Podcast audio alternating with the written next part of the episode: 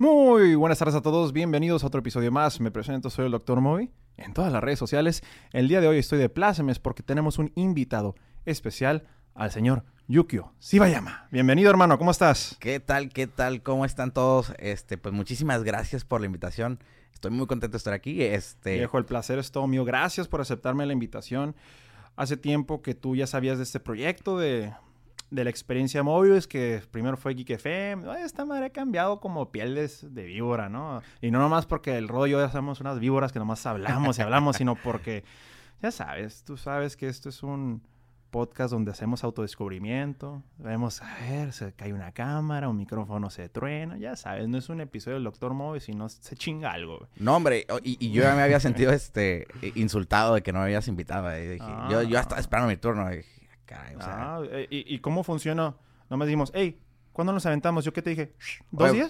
fue- el domingo. ¿El domingo? este, el, el lunes confirmamos. Ah, no es cierto, el mismo domingo confirmamos en la noche. El, el domingo confirmamos y dijimos, Este- viejo, usted véngase peinado. Véngase peinado Pues el más o menos, ¿no? Más o menos. No, mijo, Ah, usted, pues. usted siempre... Y yo no sé si es algún tipo... ¿Qué tipo de ingeniero eres, güey? Soy ingeniero en mecatrónica. Ok, no sé si se eh, cambia mucho entre ingeniero en sistemas o mecatrónica, pero los ingenieros siempre son acá clean. No sé si cambia mucho en diferente tipo de ingeniería. Fíjate, fíjate que sí, ¿eh? Este, normalmente, por ejemplo, los, como que los ingenieros industriales siem- siempre... Qué rico. Salud, compa- Antes que nada, salud, compadre. Salud, salud. Salud. Que nos salga la marca, que nos patrocinen. Patrocinen culos. E- e- Este episodio es patrocinado por... Por... por... pues, Aquí podría ¿no? estar su anuncio. Aquí, aquí podría estar 2X Ultra. Sí, pero no está. Se No acaba de hacer blur. Ya se aventó el gol este cabrón, pues ya valió madre. Ok, pero bueno, me estás diciendo los tipos sí, de mira, ingenieros. no- normalmente los, los ingenieros industriales sí son un poquito más fresones. O al menos de donde yo Ah, vengo, ¿verdad? Al menos de donde yo vengo. Ah, este, interesante. Por- porque, por ejemplo, ingenieros en mecatrónica, de repente, pues hay muchos grupitos, ¿no? Sí está así el, el- el grupito de los que sí están muy embarraditos, así de como de, del aceite de... de Ah, güey, pues cuando- donde sí le salen los callos en las manos. ¿no? Claro, claro. Uno de repente, pues, como que dice, híjole, como que los industriales me caen mejor, ¿no? Sí, sí, sí. Este, pero hay de todo, ¿eh? Hay de todo.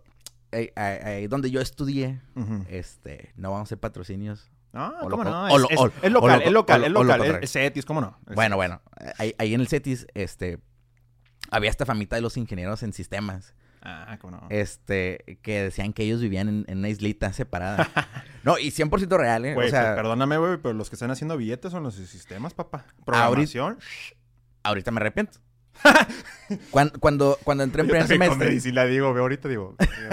Y a No. mí que me encantan las computadoras, güey. Fíjate que en primer semestre, cuando llevaba este, esta materia de programación, eh, el, el maestro que nos daba clases, eh, eh, él era todo un genio. El vato trabaja eh, programando no sé qué fregaderas en Los Ángeles para los artistas. Otro rollo el cabrón, ¿no? Y este güey me decía, chino, cámbiate al lado oscuro, chino. Ah. ¿Qué Y- pasó, profe? Pero invíteme un café, culero. el, el lado oscuro se pasa de otra forma, me dije. ¿no? Sí, sí, sí. No, y, y, y, y yo por la onda esta de que mecatrónica, que programación con electrónica y que los robots y la chingada, pues le dije que no, ¿verdad? Y, y ya después a los años dije, chingado, güey. Ahorita tú, hables, tú abres este, las páginas de empleos y no mames, cabrón. Pero también por la cura gringa de que no quieren llenar los empleos, güey. Digo, aparte en México, digo, es otra mecánica, güey, porque algo que yo estoy que yo he visto y tú sabes perfectamente también, porque pues tú te la pasas trabajando con tus contrapartes allá del gabacho, que el mexicano, la cultura del mexicano en cuestión del trabajo es un privilegio, güey. Tener, estar empleado en México, hey, tienes chamba, dale gracias a Dios. ¿Verdad? Sí, sí. O sea, al menos en lo básico, cabrón. Y al, el gringo, güey, en todas las tiendas, y tú, pues, tú has cruzado recientemente, todas las tiendas que ves en el, para, en el parabrisas, se solicita un empleo, cabrón. No, y, y últimamente, o sea, y, y no solamente, Increíble. fíjate, que no, no solamente es de que, por ejemplo, en los Walmart o, o en los No, Jack in the Box. lados. Fíjate, la semana pasada renunciaron tres compañeros del trabajo. ¿A dónde crees que se fueron los tres, güey? Gabacho. A Estados Unidos, cabrón. Claro. Hace cinco semanas renunciaron dos. ¿A dónde crees que se fueron? A Estados Unidos, güey. Este. No solamente es algo que, que es de los Jack in the Box o de los McDonald's. Es algo en general. Sí, sí, uno piensa que son eh, depart- eh, tiendas departamentales o cadenas, ¿no? que es lo más todo común. ¿no? O sea, Claro. sí, sí es lo más común encontrar de que, ah, están contratando por debajo del agua a reemplazan al tijuanenses mismo- en, sí, en el Jack in the Box. Sí, sí, sí. Que eso ya es una historia bien sonada, ¿no? Sí, claro. Este, no, o sea, ya estás hablando de... Es que eso es bien chistoso porque es parte del, del racismo que uno cuando cruza al otro lado es lo que primero que le dicen del mexicano. No, nos están quitando los trabajos. Para empezar, tú... Este, Tú ni Mr. trabajar. Smith de 60 años diabético que no se ha visto el pilín en 30 años, güey, por la panza. No vas a ir a piscar, güey. Lo que estos pinches guerreros de bronce, güey, se avientan sus horas bajo el sol, cabrón. Pero, pero es que ya no estamos hablando de piscar. No, por eso, por eso, me estoy diciendo, esa era la noción de los ochentas, donde era... Es más, antes con César Chávez, que es- alguien es una figura muy local aquí en La Baja, César Chávez, por el derecho de los trabajadores gringos, o no, de los jornaleros mexicanos, que era el movimiento bracero. Hay, hay- hay que diferenciar, ¿no? De Sí, sí, Julio César Chávez. No, no, no, César Chávez, no, no Julio César el boxeador, no. Ajá, sí, ese sí. güey, no, ese es otro tipo de, de bracero, ese es de box. No, no, no. eh, estamos hablando del movimiento de agrícola de, de los trabajadores mexicanos en Estados Unidos, del movimiento bracero, donde era la crítica. No, que nos están quitando el trabajo a los mexicanos. Yo, pues no veo mucho gringo en el campo, güey. Así como digas. Y obviamente me refiero a California, ¿verdad? Sí. Porque el gringo de Texas, tú sabes que es un gringo muy diferente, güey. Sí, ajá. Y, Eh, y, el, el gringo de California y el de Texas son dos mundos. pues, Simplemente Texas porque es un país entero. Güey, Alemania es el tamaño de Texas. Simón, sí, sí. Sí, sí. O sea, es, es un estado gigante. Que es algo que mucha gente... Déjate de México. En México todavía entendemos porque México es bien grande, güey. ¿Verdad? Si comparamos Europa en Estados Unidos, caben como 20 países europeos en lo que es el territorio americano. Sí. Alemania, el país, Alemania cabe dentro de Texas y todavía sale sobrando. Entonces, mucha gente no entiende que el gringo de Fresón, de Los Ángeles, Hollywood, mamoncillo, no es el mismo gringo que está trabajando en su campo, en su rancho, ¿sí? O es trailero en Carolina del Norte, o, es cazador en Nebraska, ¿verdad? Y que ahorita regresamos al punto que estabas mencionando, sobre que ya no son los trabajos que uno piensa, no, pues el mexicano está quitando las chamas del, del Jack in the Box o de la pizca. No, aquí ya estamos a nivel de profesional que no hay, no, no hay, no hay vacantes, o sea, hay vacantes más no hay personas. Simón. De, hecho, o sea, fíjate. eh, tú sabes, ¿no? Y, y- y los amigos que, que ven esto y que saben que estuve, pues, bastantes meses allá en, en el área del Silicon Valley. Ujú. En Palo Alto. Eh, eh, eh, Es toda esa región, ¿no? Es toda esa región, realmente, San ¿no? José. San, Jo- San- San José, Milpita, Santa Clara, Norte de California. Palo ¿no? Alto, Copérnico, o algo así se llama. Nombres mexas, güey. Sí, sí, ¿no? Este... San José, San José. San. San Jose, San Jose, Santa Clara, San José, Santa Ana. San Francisco. Este, fíjate, de los compañeros con los que iba, que, que ya son de edad un poco más adulta, eh, por ejemplo, uno eh, que es supervisor de producción dijo, oye, ¿sabes qué? Yo tengo un amigo aquí que trabaja en Google. O sea, un amigo mexa que viene de Ciudad de México que trabaja en Google. Una de mis compañeras, este, dice, ah, ¿sabes qué? Un amigo con el que trabajé en Tijuana trabaja aquí en Tesla, en el centro de R&D. Que es, Es- eh, Research and Development, ¿no? De, sí, de de- investigación y desarrollo de nueva tecnología. Investigación y desarrollo, ajá. Entonces, de repente dices, oye, espérate, pues si ya no son los trabajos de, vamos a decir, un ingeniero normal, ¿no? Un ingeniero Sí, de manufactura. Esa madre ya se escucha bien mamalón, güey. Ya estás hablando- Que te digan, antes decía, antes decía, o sea, antes la barra era, ah, mi, mi, mi, mi hijo que se cruzó y trabaja en el gabacho y nos manda dolaritos por Western Union. Ah, ahorita ya es, ah, mi, mi sobrino que es de que trabaja en Google. Ay, güey. Sí, ya sí. Es otro nivel. Ya, ya estamos hablando de gente que no solamente va a hacer cosas allá, sea, sino a desarrollarlas, ¿no? Y, y yo creo que eso es lo que está, pues, pues está curada, ¿no? Habla de dos cosas al mismo tiempo, ¿no? Una, que México tiene el nivel para trabajar en niveles más altos, pero también habla de que México no tiene el nivel para que la gente con ese nivel trabaje en su país. Y estamos hablando de nivel... Ahora, la Por- clásica que la gente te va a argumentar es, pues, la inseguridad, número uno. Ajá. Número dos, pues el pago. Que Sí. es algo curioso que de hecho con mi compadre Pedro, que tú ya conoces, que estamos platicando eh, la semana pasada, por la que es la famosa, ¿te acuerdas la fuga de cerebros fuga que de le llaman? La fuga de cerebros. Añales que empezó Sí, es un, term- es un término que desde que yo me acuerdo que estaba morro se escuchaba, fuga de cerebros. Y, y no nomás es de cerebros, pues es de familias completas porque la inseguridad, y nosotros somos de Tijuana. Bueno, yo soy de Tijuana, tú es, ya bueno, ya radicas en Tijuana, pero toda tu vida Rosarito también, Sí, ¿verdad? Sí, sí, sí. Que es la misma. Pero lo que voy es ciudad violenta. O sea, nosotros no nos van a contar, ¿verdad? O sea, de que de violencia, de inseguridad. Entonces, agrégale eso a los pagos. Y tú dijeras, bueno, te pagan 10 pesos, pero tu vida te cuesta 5, pues dices, ah, ok. Pero no, Ajá. no te cuesta eso. No, no. Especialmente mm, en frontera lo que platicamos, las rentas y eso. Pero a lo que voy es, el punto que platicamos la semana pasada, cuando te acuerdas, eh, o ya cuando en la escuela lo estudiaste, cuando era lo del Tratado de Libre Comercio, en la época de Bill Clinton, que hicieron el Tratado de Estados Unidos, México y Canadá, ¿verdad? Y eso abrió mucho en los noventas, cabrón, el outsourcing. Sí, sí, sí. Lo, Ah. lo explotaron, ¿no? O sea, Y pero ¿qué, y qué hizo el outsourcing?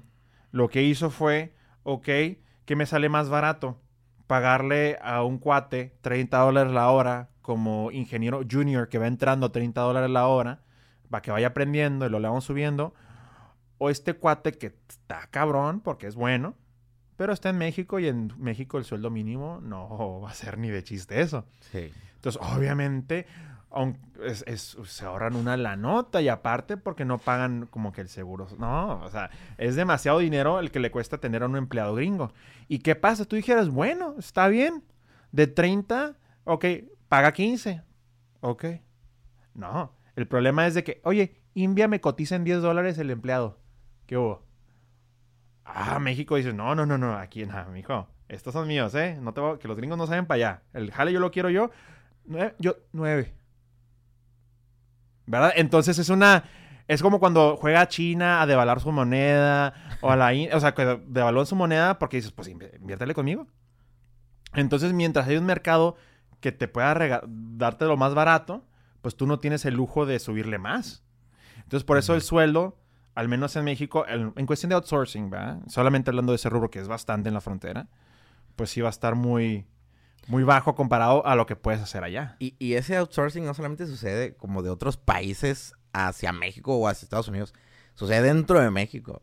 Mm, O sea, hay, hay compañías que agarran camiones, los llenan de gente en el sur del país y se traen a toda esa gente a trabajar a Tijuana. Oh, wow. Y, y tienen sus, como sus galerones que son como, por decirlo así, como tipo vecindades. Pero que literalmente son un cuarto con baños y, y ya. Este, entonces le dicen, no, pues les voy a dar trabajo, pero van a quedarse a vivir aquí. Wow. Entonces, e- es- esa parte del outsourcing, mm, pues no solamente, bueno, lo escuchamos normalmente que, por ejemplo, los programadores de la India. este, Sí, o sea, pensamos en outsourcing tech. Ajá. nomás. Pero el outsourcing dentro De. México, ay, canijo, es otro tema, güey. Es otro tema y, y, y vamos a decir, ese caso que te acabo de platicar es algo así súper grave, ¿no? Claro. Pero sucede dentro de, de las cosas legales también. De empresas que contratan un montón de empleados a través de un outsourcing. La empresa como tal no está comprometida con esos empleados. Este, y obviamente la empresa, el, el, el, el que hace el outsourcing, pues puede, puede manipularlos de cierta forma, ¿no? Porque puede decir, no, pues ustedes no trabajan Aparte estás dentro. otro lado del país. A ver, regrésate a tu pueblo. ¿Cómo le haces? Ajá, ¿no? Pero, o sea, está está súper mal, ¿no? Creo, creo que ahí hay muchas cosas que tienen que, que arreglar. Por ahí como que el gobierno medio quiso, este, como que limitar el outsourcing. Al final de cuentas va a salir otra cosa nueva, ¿no? Claro. Y, y eso habla mucho de la cultura. Este, y, y, y son cosas, ese tipo de cositas, las que hacen que la gente busque opciones fuera del país, ¿no? Ahora, algo bien interesante que te quería preguntar, porque yo he visto especialmente en los últimos. Bueno, yo sé que desde que estás en la carrera, ¿no? Pero ahorita ya que ya eres trabajador, que ya te graduaste, y visitas mucho, pues, las compañías allá, las maquilas de allá y las maquilas de aquí. ¿Cuál es la mayor diferencia, fuera de precios que eso, y de pagos, eso ya lo sabemos, y de billete? ¿Cuál es la mayor diferencia entre la cultura de trabajo en tu área, entre el americano y el mexa. Híjole, en, en mi área como ingeniero. Sí, obviamente, en tu área. Fíjate que justo una semana, y, y a raíz de que estos compañeros empezaron a ir a Estados Unidos, eh, pues me, me surgen ciertas eh, inquietudes, ¿no? De, de, bueno, a ver, pues, porque no me he cruzado, ¿no? o sea, Claro. Y, y cuando pienso en eso, obviamente un- uno como ingeniero de transferencias de nuevos productos ve también lo que hacen los ingenieros de los que son nuestros clientes, ¿no? Y de repente dices, oye, pues pues, este güey hace la mitad de lo que yo hago y gana más del doble de lo que yo gano. Este, la, la realidad es que ahorita hay una situación en Estados Unidos donde la mayoría de ingenieros son ingenieros de escritorio. ¿A qué te refieres con eso? O sea, están todo el día en una computadora, eh, este, ya revisando el supply chain. Eh, a lo mejor los ingenieros tienen sus técnicos que no son ingenieros, o sea, son una base técnica que son los que hacen la chamba del ingeniero. Y el ingeniero nada más está en la computadora, ahora sí que capturando datos.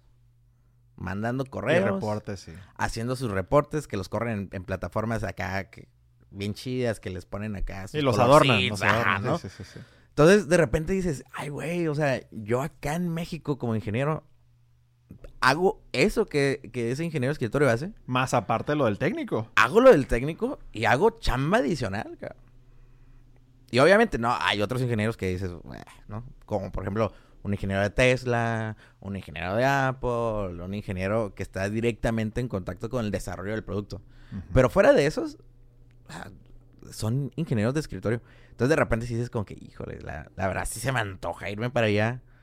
Voy a hacer menos, me van a pagar más, voy a vivir mejor. Pues, ¿por qué no? Este, pero donde yo he visto más diferencia es en la parte de los operadores. Ok. Porque, porque como ingenieros, aquí también hay muchos ingenieros de escritorio, ¿eh? Muchísimos. Este, pero en la cuestión de los operadores, está muy relajado el ambiente allá. ¿A qué te refieres? Por ejemplo, no sé, allá en la línea les piden sacar 100 piezas al día. Ah, bueno, aquí se pide que saquen 250. Oye, güey, pero pues si cuando transferimos la línea, la transferimos exactamente igual. Los mismos equipos, las mismas estaciones de trabajo. ¿Por qué yo en México tengo que sacar 250 piezas? Cuando tú allá, en tu 100% de capacidad, sacas 100. Y además, trabajan menos, güey. Ok. O sea, aparte que los hacen trabajar más lento Y es la misma calidad. y es la misma calidad. Ok. Ganan mejor, trabajan menos horas, les exigen menos. Y, y- y- y al final de cuentas, lo que revisan es exactamente lo mismo. El producto se va a los mismos sitios de distribución.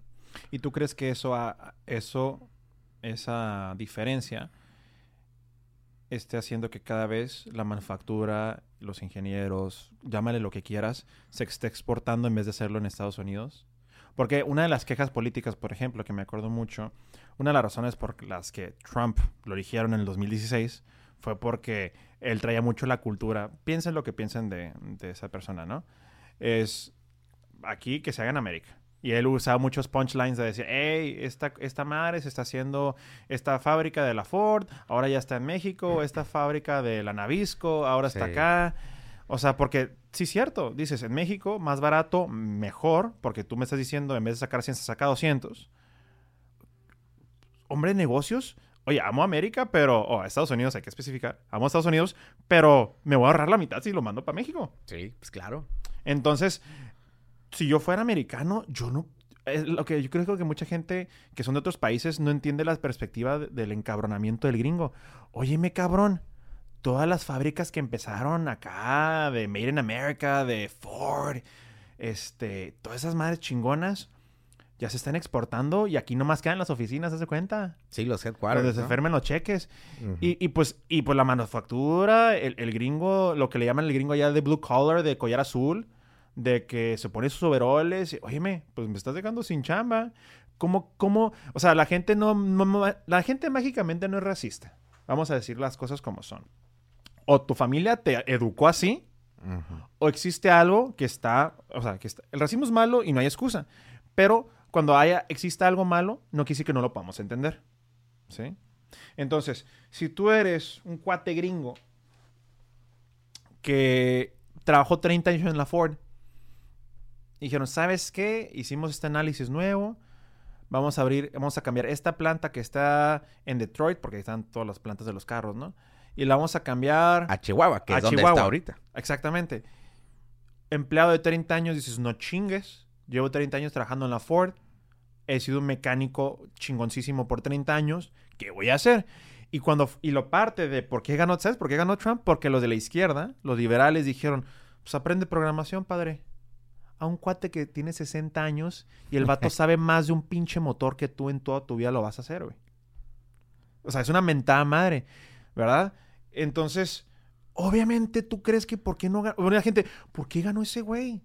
No, y aparte, vamos a decir algo, ¿no? Hay, Y eso es una cosa. Ajá, hay, hay que decir algo que honestamente yo considero que es buena de Trump.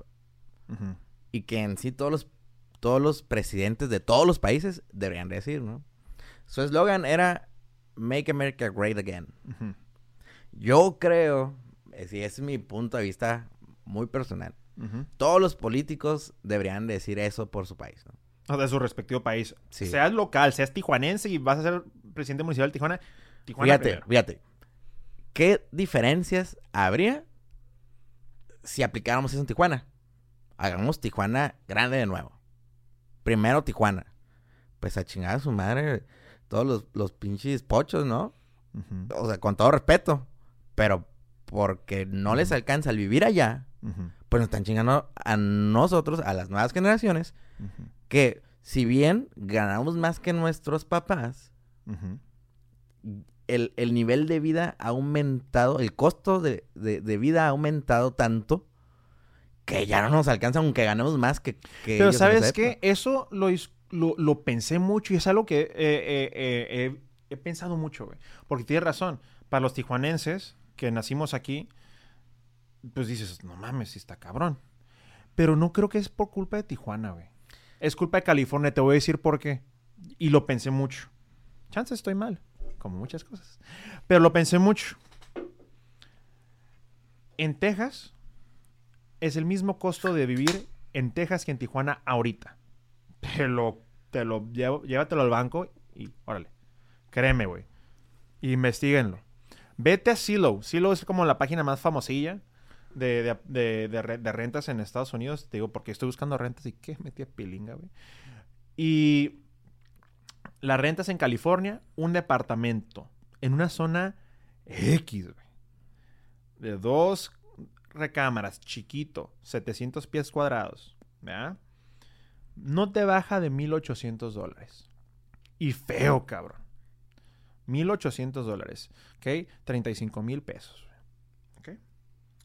Aquí en Tijuana, en una zona, deja, deja tu buena, una zona decente, que digamos que esté a 20 minutos del centro, o 30 minutos. Un apartamento de dos personas, feo, viejo, así, no te baja de 850 dólares. Y me estoy yendo tranqui, güey. Simón. Sí, O sea, sí, estamos hablando de 17 mil pesos. Así que tú puedes hacer la cuenta. Pues bueno, 17 mil pesos es casi la mitad de 35 mil, un poquito menos. Pues entonces los precios son exactamente la mitad del departamento promedio gringo al, de- al Tijuana. ¿Por qué? Porque si haces este mismo cálculo en Ciudad Juárez, con El Paso, Texas, no pasa eso. Porque dijeras, ¿esto es un efecto de frontera? No. Es efecto de frontera porque tú vas a comparar los precios de los Pero mexicanos es, un- que quieren es vivir. que este es un efecto de esta frontera. Ah, exacto. De, de- de- de- los estados que colindan, que es la Baja y California. Porque si tú comparas esto mismo, Mexicali y Caléxico, No, pero aún así están todavía más caros. Pero déjate explico. En Texas, porque para empezar, en Texas, en Estados Unidos, existen dos, em- dos impuestos: el federal y el estatal. Similar como en México. El federal y el estatal. En Texas no existe el impuesto estatal. Solo el federal. ¿Por qué crees que hay tantas compañías que se van? ¿Por qué crees que el Gigafactory de Texas se abrió en Texas? Porque no hay impuesto estatal. Porque di- ¿qué dice el gobernador de Texas? Óyeme, pues ¿para qué le quiero cobrar impuesto si puedo incentivar todo ese dinero que va a generar? Porque esa fábrica, ¿cuántos empleados no contrató?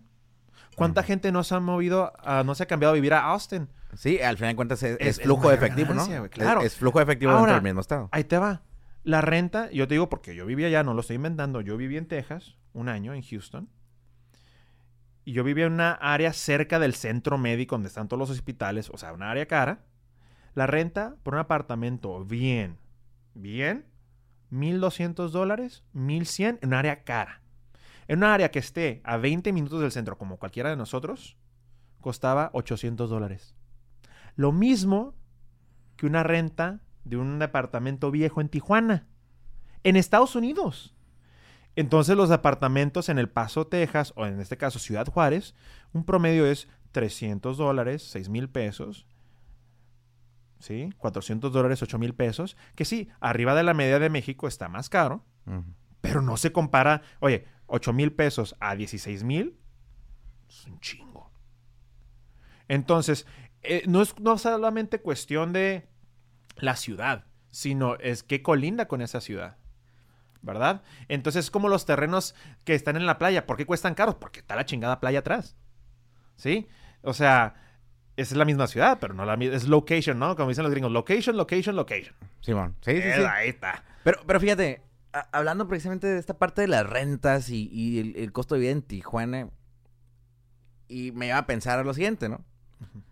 ¿Qué r- ¿Quién regula el precio de la vivienda? Nadie. El mercado. Ah, bueno, el mercado libre, ¿no? O sea, el El mercado, libre. Eh, Es, es, es la, la típica gráfica de la oferta y la demanda. Los que alguna vez estudiaron por ahí economía o, o algo por ahí, la tuvieron que haber visto. La, la- la clásica de la, la ley de la oferta y la demanda. Entonces, el mercado regula el precio de las cosas de acuerdo a su oferta y a su demanda. Sin embargo, y, y- yo creo que esto sería algo que tienen que plantearse eh, las futuras generaciones políticas. ¿Quién regula al mercado? Porque sí es cierto, estamos diciendo que la oferta y la demanda regulan el mercado, pero ¿quién regula el mercado? Pero bueno, es que, digo, no sé la verdad de economía más que lo básico. Y obviamente la contra, o sea, el contrapunto o el argumento que va en contra de lo que acabas de decir es, pues el mercado mismo. ¿Por qué? Porque si yo tengo dos tiendas, ¿sí? Que ambas venden el mismo producto a 10 pesos, ¿cuál vas a escoger? Es el mismo producto, es el mismo tipo de tienda, están una al lado de la otra, el servicio y entre otras cosas. Por eso tantas, tantas compañías tienen departamentos enormes de customer service, de marketing, que te adornan y es humo y espejos del mismo chingado producto que te vende el de al lado. ¿Verdad?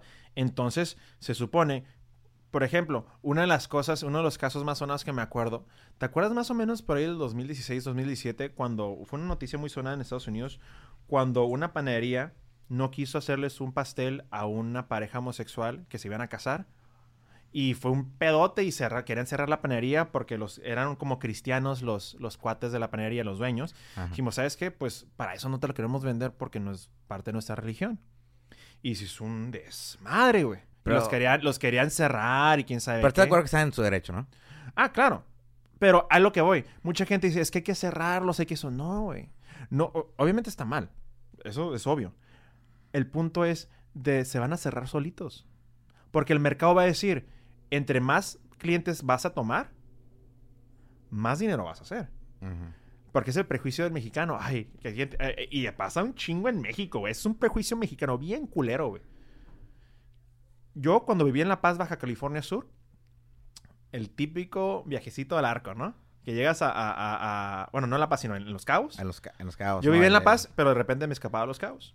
Que para que no sepa, no está tan lejos. Sí, son dos horas. Este, güey, por cierto, nunca vuelen a Los Cabos directo, güey. Es una pendejada. Te lo digo porque fui paseño por un año. Vuelen a La Paz. El boleto les va a salir la mitad de costo. El camión, 350 pesos, aire acondicionado e internet. Dos horas, güey. No mames. Es Qué- increíble, qué, güey. qué buen consejo de dar, ¿eh? Güey, Tengo un, un viaje para la en gente, y- ve, va a los cabos, aparte está precioso y de- no tanto los cabos, las- los cabos, los cabos está bien agringado, güey. Es un pinche señor Frogs así enorme, güey. Vete a San José, a Cabo Pulmo, sí, A Todos Santos, pues es el típico del Hotel California, que no tiene nada que ver, que dijeron que esto no tiene nada que ver con la canción. Pero, pues el marketing. Hace- no, no hace mucho, ¿no? Hace. Sí, los vatos de ahí dijeron, los 10 de Eagles dijeron, no mames, por pedo, güey. Pero, este, pero, güey, lo que es La Paz, las playas de La Paz, los Ca- eh, Cabo Pulmo, Barriles, está hermoso, cabrón. Pagas 350 pesos, el bolote te sale, punto que no la mitad, pero mínimo 40% menos, sí. 350 pesos, aire acondicionado, internet, y en dos horas llegas, a Los Cabos. Te ahorraste 8 mil pesos de, boleto, güey. Es increíble. Pero pues, esos son los hacks. Bueno, a lo que voy. Entonces yo iba a, la- primera vez que fui a Los Cabos, ¿verdad? Y fui con un, co- un- un camarada. Y iba a visitar el famoso arco. Y llegas ahí donde está el puerto. Sí, donde salen todos los barquitos. Y los barquitos es un viajecito de 10 minutos. Está ahí puedes ver el barco. Nomás te lleva el, el barquito. Y pues me veían a mí y pues me veían. Oh, mister, mister, acá. 40 dólares. Un viaje pedorro de 5 minutos en una panguita a que te den al arco, lo ves tantito. Y, y aparte, si la marea está alta, no te puedes bajar. ¿Sí? Y yo, ¿estás pendejo? Y ellos, ¿qué? Porque hablo español, cabrón. Y yo les decía, güey, soy mexicano, soy paseño, güey. No son 40 dólares, no te hagas pendejo. "Ah, mm, pero no, no, quise decir 200 pesos. Ah. pues sí, te ven blanquito. No, no, no, pero deja tú, a, cualquier, o sea, a cual- a- hasta el mismo turista mexicano se lo quieren chingar. Güey, Sí. yo tenía compas que tenía, yo tengo compas que son humildes en su manera de, de- de desarrollarse, en su manera de gastar, pero es, son compas que tienen billete harto, güey, y es billete viejo, güey. ¿Sabes cómo, güey? Es dinero viejo, güey. Pero son humildes, no, no, no te imaginas, güey. Y los vatos le hacían el fuchi, güey. Ah, no, no. Ah, gringo, gringo, gringo, para acá, para acá. Espérame, ¿y el turista mexicano qué, güey? Es increíble, porque créeme, ese pinche racismo que nosotros pensamos, no, nomás en, nomás en Estados Unidos. Hijo, váyase a la frontera al sur de México a ver cómo tratan a nuestros hermanos centroamericanos. Sí, sí, sí. A ver si aquí en México no existe eso, güey. Aquí tenemos nuestros Trumps. Aquí tenemos nuestros pinches racistas Y, también, y- y no te ves tan lejos, ¿eh? O sea, tam- tampoco es como que vete al sur del país. No, no, aquí también, claro. No manches, Güey, o sea- aquí, aquí, yo soy tijuanense, yo nací en Tijuana, nací en el hospital que está en unas cuadras de aquí, por cierto. Y cuánta gente no dice, ah, la gente de Sinaloa, ah, la gente de zona. Güey, No, espérate, peor tantito. La gente del Mariano, güey. no, no, no, ah, ex- exacto. La Sí, sí, gente de, las, del de las colonias que están más este, en el perímetro de la ciudad. Ajá. ¿No? Entonces todo el mundo somos unos tiranos a los ojos de alguien siempre. güey. Entonces está bien hipócrita quejarte de algo que tú haces. güey. Yo creo que todos en, en cierto punto Claro. y de cierta manera tenemos algo de racistas. ¿no? Más que racistas de prejuicio. Sí, Y, y ahora, ajá. los prejuicios no son malos. Te voy a decir por qué. Porque los prejuicios nos protegen a veces. A veces nos arruinan negocios. Que eso es lo que estamos hablando. Si nos regresamos al punto del, del mercado libre, los prejuicios te van a arruinar tu negocio. Porque al mexicano que rechazaste, tú no sabes si ese mexicano se apellidaba Slim. Tú no sabes si ese mexicano tenía harto billete. El típico video que ves en TikTok del vato que llega a la agencia todo así como en pants. No me quisieron vender un Mercedes. Fui a la agencia de al lado me compré un Maserati de 100 mil dólares. Ah, cabrón. ¿Sí? Entonces, muchas veces, este, se te van muchos negocios por tener esos prejuicios. Por eso, el capitalismo, aunque tiene muchos defectos, güey, es el gran equilibrio entre todos. Porque aquí, como es el dinero lo que importa, ese vicio, el chingado dinero, que es lo que primero les importa, pues el dinero es ciego, güey. El billete es verde, güey. yo, yo, yo creo que el capitalismo está bien, ¿no? O sea, y, y, y hace, hace mucho eh, por ahí con, no sé cómo existe a Sim, al Simi. Este, él estaba bien traumado con estos rollos de, del socialismo y, y, y por ahí andan leyendo de que Marx y, y cosas de esas, ¿no? Y yo de que, no, espérate. Es que chécate lo que propone. No, porque más justo esto y lo otro. A ver, yo creo que no hay cosa más justa que poder comprarse lo que sea con el dinero que tú generaste trabajando. Claro. Ahora, lo importante también es saber la diferencia entre socialismo y capitalismo. Eh, socialismo y comunismo, Ajá. ¿verdad? Porque mucha gente se da sus viajes puñeteros con socialismo, pero todos se traducen al final a comunismo, güey. Es lo mismo, por ejemplo, cuando era la en 1917, que fue la Revolución Rusa, de los bolcheviques contra los mencheviques. Ah, el zar es horrible, el zar, vamos a matar al zar. Y se chingan al zar y a toda su familia. ¿Sí? Anastasia. este, entonces, cuando ya instala, e instauraron con Lenin el nuevo régimen, y se dieron cuenta que le estaba yendo la chingada. Espérame, entonces el zar no estaba tan culero, güey. ¿Verdad? Entonces, a lo que voy con esto. Mucha gente cuando... El, típico morro, especialmente, ya casi no se ve ahorita, pero ¿cómo, ¿cuánto nosotros que somos de los noventas, güey? Veíamos al morro de 13, 14 años con una camiseta del Che Guevara, güey. Sí, sí. ¿Sabes que ese cabrón es, es un asesino, güey? O sea, ese vato igual Obviamente, ningún, ningún, ningún héroe de guerra, si lo pongo así, es un santo. ¿verdad? No, no, absolutamente pero, no se puede. Pero elogiamos a alguien sin conocer la historia. Sí, oye, el socialismo combinado con Mao Zedong de China, güey, que por cierto, güey, todas las empresas gringas que les, les succionan el glande, güey, a China, güey. Ah, vamos a, vamos a hacer esta película de Marvel. Ah, en China, córtale eso. Sí, mis overlords chinos, güey. ¿Por qué, güey? Porque está el billuyo, güey. Porque allá se censura y se censura, güey. Punto. ¿Verdad? Entonces, lo que no sabemos es que es un estado socialista de, por muchos años. O sea, intenta googlear la masacre de Tiananmen, de, de, Tiananmen, en, China no existe. Para empezar, googlearlo dije mal. Allá no existe Google, está prohibido. Sí, sí, sí. No, Para empezar, güey. Entonces, cuando estamos hablando de esas cosas, tenemos que ver la historia. Por eso mucha gente se duerme en la clase de historia y pues después no entiende por qué chingados es el propósito de estudiarla. Y yo no soy ningún experto, por lo cierto. Pero me mama la historia. No, no, yo tampoco. Cuando estudié filosofía de la historia, había un, un, este, como un refrancillo ahí muy famoso que decía, este, de hecho creo que ya es súper famoso en redes sociales, cosas así. Este, este de eh, aquel que no conoce su historia está, está condenado a repetirla. Condenado a repetirla, claro, por supuesto. 100% real, ¿no? No, y aún así conociéndolo. Lo hacemos, güey.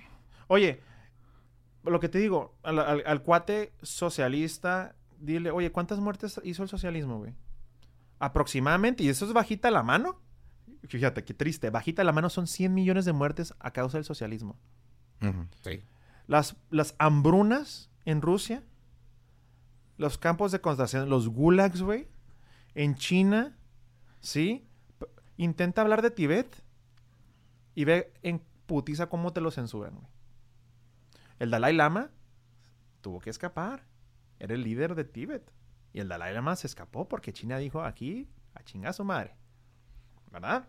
Entonces, es bien fácil enamorarte de una ideología cuando no conoces la historia. Y esto y yo, y yo soy católico y es como, ah, el catolicismo es hermoso, Santa Inquisición. Telocico, eso no existió nunca. háblame de cosas bonitas. Todos tenemos pecados, güey. Y es alguna frase que a mí me gusta mucho usar. Nosotros somos el futuro tirano de nuestros hijos. Somos los futuros tiranos de las siguientes generaciones. Porque nosotros siempre, el, el, actual, la generación actual dice, no, queremos hacer las cosas bien como la generación de los 60 en las épocas del presidente Johnson, cuando ya se hizo lo de lo de la prohibición de la ley de Jim Crow, con lo del racismo, la generación de los 60 dijeron, a chingazo mal racismo, güey. A huevo, güey. Martin Luther King, esas madres, bien, güey. En los 80 ya tenemos que aceptar a la gente de cualquier orientación sexual, a huevo. Los de los 60 los de los 60 pensaban que eran los héroes por liberar a la gente de esa ideología estúpida de la esclavitud y del racismo y esas cosas. Bueno, la esclavitud fueron 100 años antes, ¿no? Pero de las leyes de Jim Crow en los 60, güey, con Lyndon eh, B, Johnson, que empezó con John F. Kennedy y cuando lo asesinaron después, eh, Johnson fue, que fue su vicepresidente, ya, ¿no? Los, los jóvenes de los 60 dijeron, somos los héroes, cabrón. Los héroes que liberamos a esta sociedad de mierda del racismo. ¿Qué pasa? Ahora los de los 60 son los papás o los abuelitos de los de los 80. Los de los 80, ah, tengo a mi amigo homosexual. ¿Qué? los no son personas y la madre. Y los de los 80, espérame cabrón, eres un tirano, güey. Eres una basofia de persona. Y los de los 60, no, no, no, no. Si nuestra generación fue la que peleó por los derechos de igualdad. ¿Es a lo que me refiero? Siempre vamos a ser los tiranos. Ahorita que nosotros ya aceptamos un chorro de cosas, va a existir un problema social en 20 años donde nosotros vamos a decir, no mames. y, y, en menos años, ¿eh? O sea, cada vez vamos avanzando más rápido.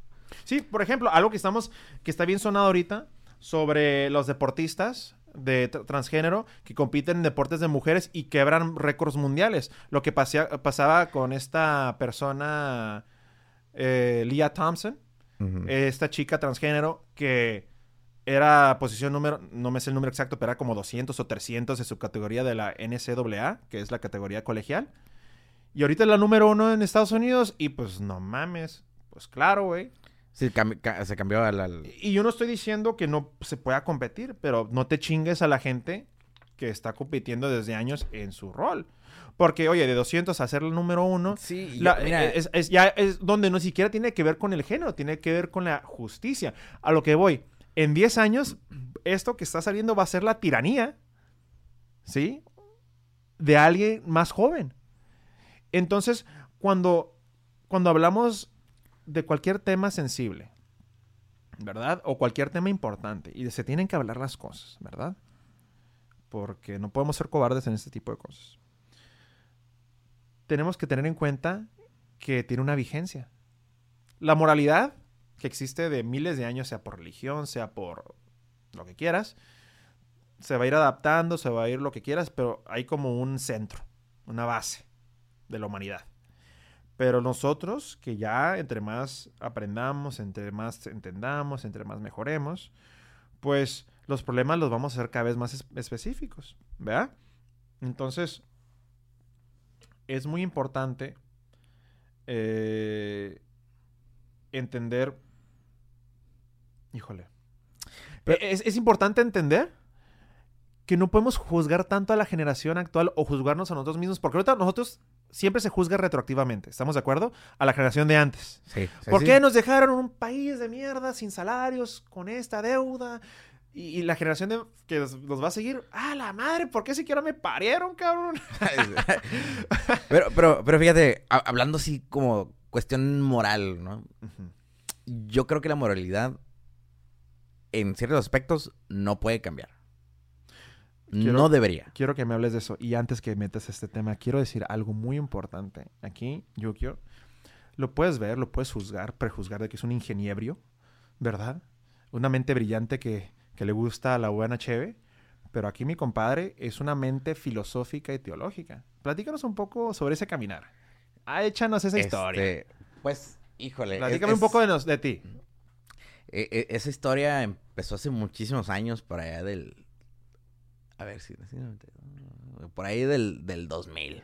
El 2000. Por ahí del 2000, en una misa dominical, este. 12 el día, segunda banca, el centro a la derecha. Tiempo ordinario, porque el padrecito traía su casulla verde. el padre José Baraja, esto me acuerdo. ¿Cómo no? Este yo volteo con mi mamá y, le digo, oye, pues sabes que yo de grande quiero ser como ese señor con falda, así le digo. y, no homo, ¿no? O sea, este ya me dice, mamá, no, pues sacerdote se llama. Dije, ah, bueno, pues yo quiero ser sacerdote.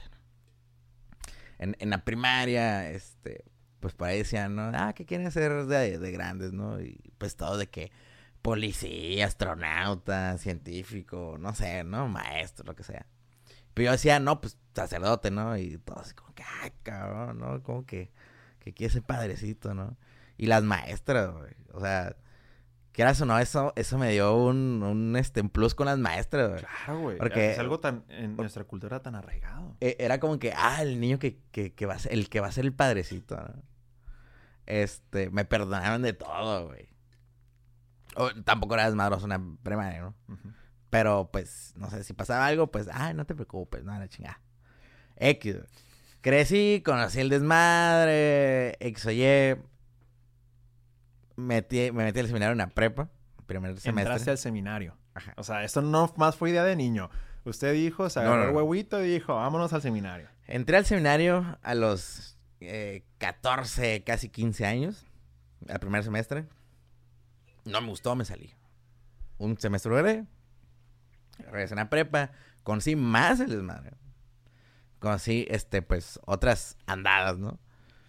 Y, y, yo había hecho mi... apliqué al, al, al TEC de Tijuana y, y a la UABC para ingeniería en, nanotecnología en el TEC y ingeniería en mecatrónica en la UABC. Pues en las dos quedé, güey. Este, en ese tiempo yo tenía una novia. Se fue de vacaciones a, a Sinaloa porque pues ella es de allá. Y, y en eso un amigo que había conocido hace años, él ya estaba en el seminario. Y me invita, ¿no? Me dice, oye, ¿sabes qué? Pues esta semana va a haber un retiro ahí en el seminario, esto, el otro. Y yo dije, pues, ¿sabes qué? Este, e, esta morra está ya de vacaciones. Yo no voy a hacer ni madres. Pero no pasa nada, ¿no? Dije, una semanita de, de descanso, según yo. Ándale, güey, pues. Que voy saliendo de, de esa semanita de preseminario que se llama. Este, y pues que me quedo, güey. Y, y estuvo, me acuerdo que estuvo bien awkward cuando le dije, es ni siquiera le dije, güey. O sea, de que fue, fue que yo salí el, el sábado en la tarde, este, la vi el domingo y, y, me dice, o sea, de, de, que estaba en su casa y me dice, te, te vas a quedar, ¿verdad? Y yo de, Mira, no le dije nada, Le hice la espalda, volteaste a ver el horizonte. Mira, ¿te acuerdas de esa canción de RBD, güey? De cinco minutos, güey. Te mamaste RBD, güey. Yo pensé que ibas a decir. No, güey, haz de cuenta, güey, ese. Solo quédate en silencio.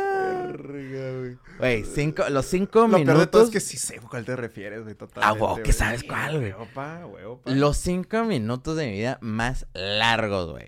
Yo sé que van a decir, seas mamón, güey, cinco minutos son cinco minutos. No, güey. Los cinco minutos duraron un chingo, güey.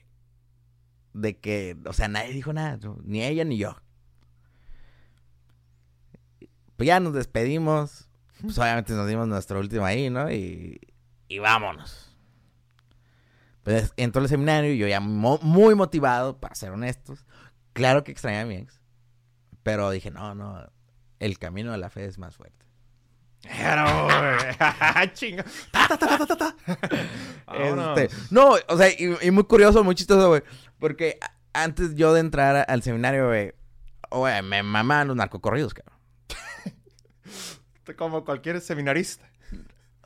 Yo me imagino, o sea, los corridos seminaristas van de la mano, ¿cómo no? No, hombre, güey. O sea, me, me mamaron narcocorridos y fui a ver a los, ¿cómo se llaman? Unos pis cabrones de Culiacán, güey. Casi me agarro chingados en el concierto. No, güey. O sea, yo, yo era el prototipo al que no quieres en el seminario, güey. Entonces, ¿qué te llamó al seminario? No lo sé. Porque, nomás para regresarme un poquito, dijiste, ok, la primera vez me llamó la atención este cuate con falda. a los ocho años. Ocho años. No tenía ni idea. Tu jefa te dijo, este cuate se llama sacerdote, te dijo, tu pinche madre, güey. Y desde ese momento, ¿por qué te llamó la atención? O sea, no, más, que, más que la vestimenta, que es algo bien curioso. Para nosotros es normal, pero si alguien de otra religión lo ve, dices, ah, órale. ¿Por qué te llamó la atención? Fíjate que hasta la fecha es algo que no puedo. No, no, o sea, no sé. Yo tampoco lo sé. O sea, simplemente ese día estando ahí, dije, quiero hacer eso. ¿Te cautivaba la manera de hablar? ¿Quién sabe? El, sacerdote este, el padre José, era, pues su madre, este, enojón. era enojón, pero un nivel que sus familias, así de que... Sí, o sea, fuertes, güey, de, de, A ver, hijos de su pinche madre, no te viste en misa, cabrón. ¿Dónde andas? Pero sin groserías, porque el vato era muy correcto. Pues era ya de los padres eh, más oldies. no estaba viejito, pero ya, ya era un señor en ese tiempo, cuando tenía 8 años, pues, él, tenía, si acaso, unos 45, 50. Entonces ya. el 2000, ¿no? ya tenía acá, ¿no? O sea, toma la de 22 años, y el, el vato, si es que aún no reposan los brazos de nuestro Señor Jesucristo. Qué, pinche hermoso, cabrón. Ah, ya no, después voy a agarrar una chévere, cabrón. Este, ah, si, si, es que sigue con vida, pues tendrá ya por ahí unos 70 y ¿qué ¿no? O sea, ya estaba grande el señor. Entonces era muy enojón, güey. O sea, no había algún motivo, no había, no había nada así que tú dijeras. Ah, por esto quiso ser como él, güey. El vato enojón. Le cagaban los niños, güey. Dejad que los niños a chingar a su madre. Hay una anécdota de él, güey, de que estaba, eh, pues, pues en, en en misa, ¿no? Y había un niño que estaba llore y llore y llore, güey. Este, y, y, y, y el padrecito este dice, ve, vayan y denle una vueltecita a este hijo, pero pues del cuello, ¿no? Pues no manches, no, o sea, está esta parte de dejar que los niños se acerquen a mí, ¿no? Y, no manches. Nah, güey, Este, pues como pero- el cine, güey, si estás llorando en una función, que es un, que es un, una, está una celebración de un acto religioso, güey, estás con un niño llorando, salte, cabrón. Eh, eh, Eso es por, eh, por respeto, ¿no? Más que nada por respeto. O sea, porque es algo, digo, si estás como en un avión o algo, pues no puedes hacer nada al respecto. Es un niño llorando que vas a Abre hacer. la ventana de emergencia y Sí, aviéntalo, güey, ¿no? No, pero, oye, estás en misa, están las puertas atrás, que le pegue el aire al niño, que se relaje y vuelves a entrar. Sí, sí. Sin, es- sin eh, necesidad de- así como lo hace muchísima como gente. mucha gente normal hace. Muchísima gente hace eso. Sí. Hasta empezó a llorar el niño, bueno, déjalo, algo, lo cargo, este, que se relaje y vuelvo a entrar. Pero bueno, caso es, ¿por qué? No sé. Pero algo a mí ese día, a mis ocho años, me dijo, órale, güey. Ya después fue otra cosa, ¿no? pues bueno, ya estaba yo en mis 18 años en el seminario. seminario. ¿Qué sigue? Este, ahí, eh, eh, esta parte del seminario ya es la parte de, de como si fuera universidad. ¿Cuántos entra- años es el de seminario más o menos? En el seminario mayor son ocho años. Cuatro años de filosofía y cuatro años de teología. Es algo bien interesante que quiero que eh, mis escuchas entiendan.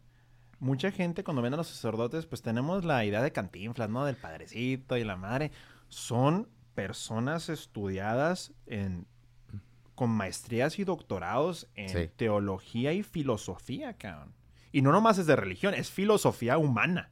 Sí, porque de hecho, por ejemplo, la parte que es los primeros cuatro años, que es filosofía, este, realmente materias que tú digas, ¿son religión? Sí, en esa Sí, ac- educación en la fe de la primaria, güey. No, no, no. Si acaso son pues, el 15% de las materias que, vas, que cursas en los cuatro años. cabrón. O sea, estás hablando que estás estudiando a filósofos que retaron la religión. Y que declararon a Dios muerto. Que declararon a Dios muerto, entre comillas, ¿no? El, el que no entiende, a- eh, dice que Dios está muerto, ¿no? Sí, sí. No se refería a eso. Pero sí, estás hablando que el 90% de las materias que estudias los primeros cuatro años no tienen nada que ver con la religión. Las estudias porque después, cuando pasas a teología, y eso yo ya no lo estudié, ahí fue cuando me corrieron. este, pues no solamente se estudia la teología cristiano-católica, ¿no? Se estudia también lo de las demás religiones. Obviamente te centras y ya un 80% en, en la teología católica, ¿no? ¿Y cómo abordan el estudio de la Biblia en sí? Desde muchos puntos de vista. Porque es una pregunta muy interesante que de hecho, como cualquier creyente, se dice, bueno, existen tantos libros de la Biblia, existen tantos capítulos que obviamente es como un comentario de Facebook que le puedes ver ahí, edited, ¿no? Así, alguien le editó ahí, a ver, espérame, porque estos libros están para afuera, estos para adentro, obviamente, ¿no? Pero mi pregunta curiosa es, tú dices, va, me retaron, estudia hasta los que están en contra, hay que estudiar de todo, es filosofía, de todo. Ahora, cuando ya te adentras más a la teología católica, ¿verdad? Especialmente porque tienes que estudiar el Antiguo Testamento que mucho se puede compartir con las religiones abrámicas, ¿no? Entonces, ¿existe como una censura muy grande al momento de abordarlas? Censura como tal, no. Eh, aquí, eh, aquí, por ejemplo, si hay, si hay un- una cuestión, ¿no? De, por ejemplo, las, las religiones o las sectas cristianas no católicas o protestantes, se llaman protestantes pues, porque protestan de la iglesia católica. Este, de repente como que se centran más en el Antiguo Testamento. Y el Antiguo Testamento hay que entenderse cierta parte como un libro histórico, cierta parte como un libro de fábula, que la fábula no quiere decir que sea mala, ¿no? O sea, la fábula al final de cuentas te deja una enseñanza. Sí. Y, y hay otras eh, partes de la Biblia del Antiguo Testamento que no son literales. De hecho, la mayoría de las Parábolas. partes del Antiguo Testamento no son o no se consideran eh, pues que fueron reales. ¿no? Son eh, fábulas, son parábolas, son relatos, X o Y. Por ejemplo, el relato de la creación. Pues ¿dónde vas a creer tú que dos personas poblaron todo el mundo? Pues también no te pases de lanza, ¿no? O sea, obviamente eso no es un hecho histórico. Puede ser una fábula. Mm. ¿Para qué? Para que entiendas cómo es ¿Tú crees que que, fue- existes dentro de un plan de. Dios. ¿Y tú crees que fue para inspirar el miedo a Dios? En cuestión de, del pecado original. Podría ser. Porque para mí, a mi limitado entender, yo digo, pues bueno, como tú dices, sí entiendo más o menos que digas, bueno, es como el cuento de ten cuidado. De que esto pasa cuando te sales del, del Edén. Cuando a Diosito no le haces caso, dices, cabrón, tienes pinches mangos, frutas, nectarinas, güey, y te vas por la chingada manzana que te dije que no. ¿Ah? Entonces es el a huevo, voy a desobedecer, ¿verdad? Ahora, ¿tú crees que fue hecho para meterle el temor a Dios? Ah, es, es que muy bien. Hay hay que identificar el temor de Dios Sí, sí, platícame. y, y que, y que no, no, no es, es como que, ah, tengo miedo a Dios, ¿no? Sí, sí, no es, la- no es el literal de, ah, ya". Sí, sí. Sino es la parte esta de que con Dios todo está mejor, Ya. ¿no? Ahora bien, puede ser ese el, el caso, ¿no? Vamos a infundir el temor de Dios a través de la historia de Adán y Eva. Pero también la libertad. Yo algo con lo que de repente choco mucho con las religiones cristianas protestantes es que esta parte de la libertad está muy coartada. güey. ¿En qué sentido? No tomes, no escuches música pagana.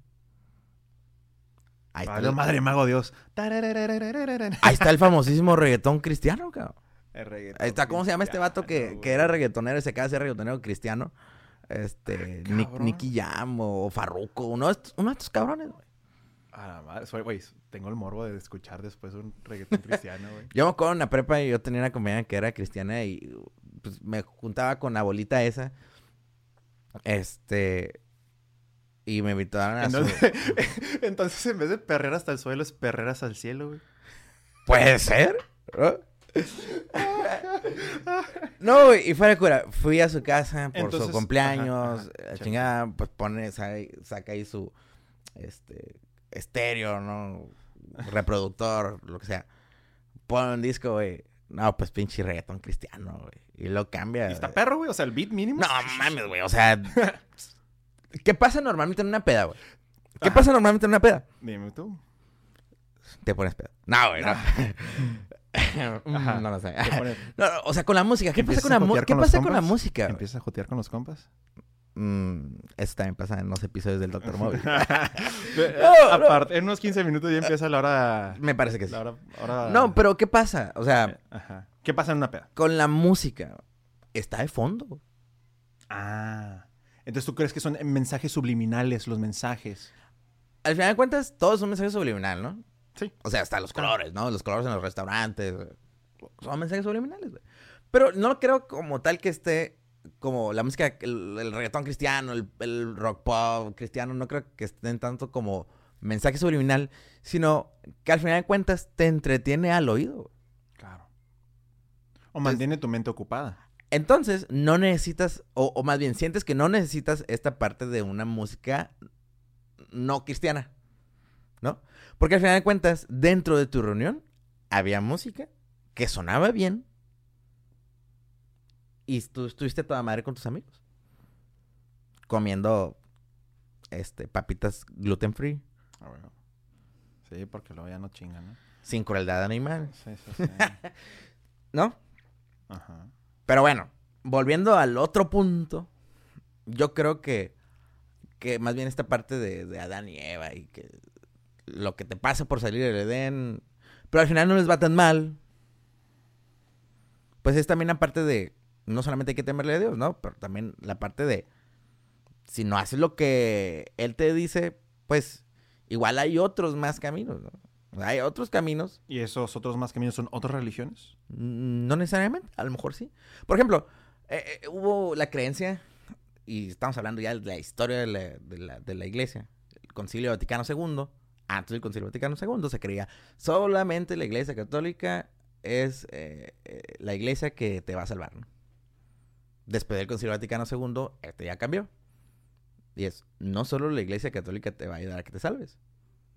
Y yo estoy 100% de acuerdo con eso. ¿Qué pasa con la gente, güey? Que en su vida le hablaron de algún dios, güey. O sea, ni siquiera del dios cristiano. De ninguno, güey. ¿Qué me vas a decir? A lo mejor la persona fue, un- fue una persona buenísima, güey. Pero se chingó porque no nació en un lugar católico. No me vas a chingar, cabrón, ¿no? Claro. Entonces, yo honestamente sí creo eso, ¿no? De que... Te voy a decir algo, perdóname que te interrumpe, güey, porque está súper interesante, pero es que lo tengo que decir ahorita. Yo tuve una novia, que fue una gran novia, sí. Pero ella tenía unas ideas muy, muy diferentes a la iglesia católica. Era católica también, cuando vivía en Texas. Muy buena novia. Solamente que lo que yo conocía del catolicismo latinoamericano, que para mí era el catolicismo, fue muy diferente al catolicismo gringo, que es más europeo. ¿Verdad? Más clásico, por más decirlo. clásico. Para empezar, la primera vez, una vez me dijo, vamos a misa. Dije, ah, qué bonito, una novia me invitó a misa. Claro, sí, yo estaba acostumbrado a ir a misa, ¿no? O sea, no era muy ferviente, pero pues era más por cultura que iba a misa que por otra cosa. Dije, claro, Simón. Eh, si quieres, aquí te veo en tu casa y de aquí nos vamos los dos y nos vamos a misa. La iglesia está como a los, en un pueblo así, eh, a las afueras de Houston, como 45 minutos. Y, y de aquí, de tu casa nos vamos. Va que va. Ok. Toca la puerta y yo ya estaba listo para salir. Me volteé a ver y nomás se le queda la cara así. Y yo como que... ¿Qué, güey? Así me bañé, ¿qué pedo? Dijo, cámbiate. Criatura del Señor. yo, ¿cómo que me cambie? Cámbiate. Yo, ¿por qué? ¿No te vas a ir a misa así? Yo iba con un pantalón, no necesariamente formal, pero un pantalón como kaki Ajá. y una camisa formal de domingo, que nosotros la conocemos en México, la camisa de domingo, ¿no? La camisa bonita de un color bonito, de manga larga y un pantalón kaki. Y eso, vamos a misa. Me dijo, ponte saco y ponte una corbata. Cabrón. A mí me maman los sacos y las corbatas, no me tienes que decir dos veces, pero se me hizo curioso, ¿no? Pero uno que está bien pinche enamorado, güey, pues uno dice, sí, amor, lo que quieras, dime qué tal alto brinco, yo soy rana, güey.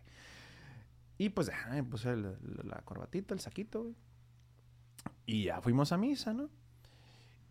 Cuando íbamos en el carro, vi que abrió su bolso y tenía una...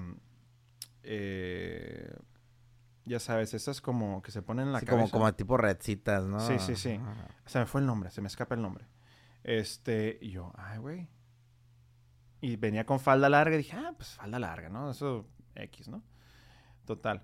Llegamos a la iglesia y todo el mundo trajeado, güey. No, normalmente como que súper formal, pero trajecito, bien peinadito. Y yo, ay, güey. No, güey, que es una misa tridentina, cabrón. Pinche misa de dos horas, cabrón. Ahora, yo, yo en la prepa llevé latín unos semestres lo llevé, pero latín, el, ese latín católico de apréndete los rezos en latín, el Pater Noster, güey. Y, y después latín en cuestión de terminología médica. De ahí no me sacas. Yo te sé hablar de medicina, pero ya, me empieza a hablar en latín y yo sí, güey. Y empiezan a hablar en latín la misa y su madre. Y el padre dándonos la espalda, toda la misa. Y la misa, y ya pasó una hora, y ya cuando llegas a la hora dices, ah, pues ya menos se acaba, ¿no? No, me dijo, eh, mi, mi- mi novia con ah, cosita.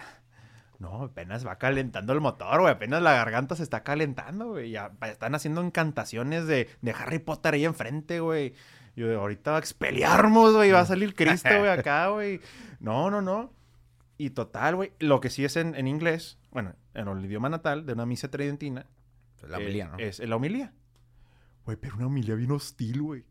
Yo me acuerdo de un padre que yo quiero mucho aquí, es que es un padre aquí de la familia, el padre Benny. Nos decía las homilías bien bonitas, ¿no? Que el amor a Cristo y esto. O sea, muy fiel a, la- palabra del Señor y de lo que se trataba. Pero bien bonitas, ¿no? Que como hermanos y la chingada y que el amar al prójimo. Y como que nos lo adaptaba para que nosotros lo entendiéramos. Y allá es... Pinches protestantes chinguen a su madre. Y todos los que no sean católicos, que chinguen a su madre, casi, casi, güey. En ese momento, cuando recién cambió papa, papá, cuando estaba mi compadre, nuestro señor Papa Bergoglio, güey, odian al Papa, cabrón. Sí, porque para empezar es jesuita. Es jesuita. Chingate esa porque es el primer Papa jesuita. Porque los jesuitas no hacen carrera, güey. Y fue el primer Ajá. jesuita.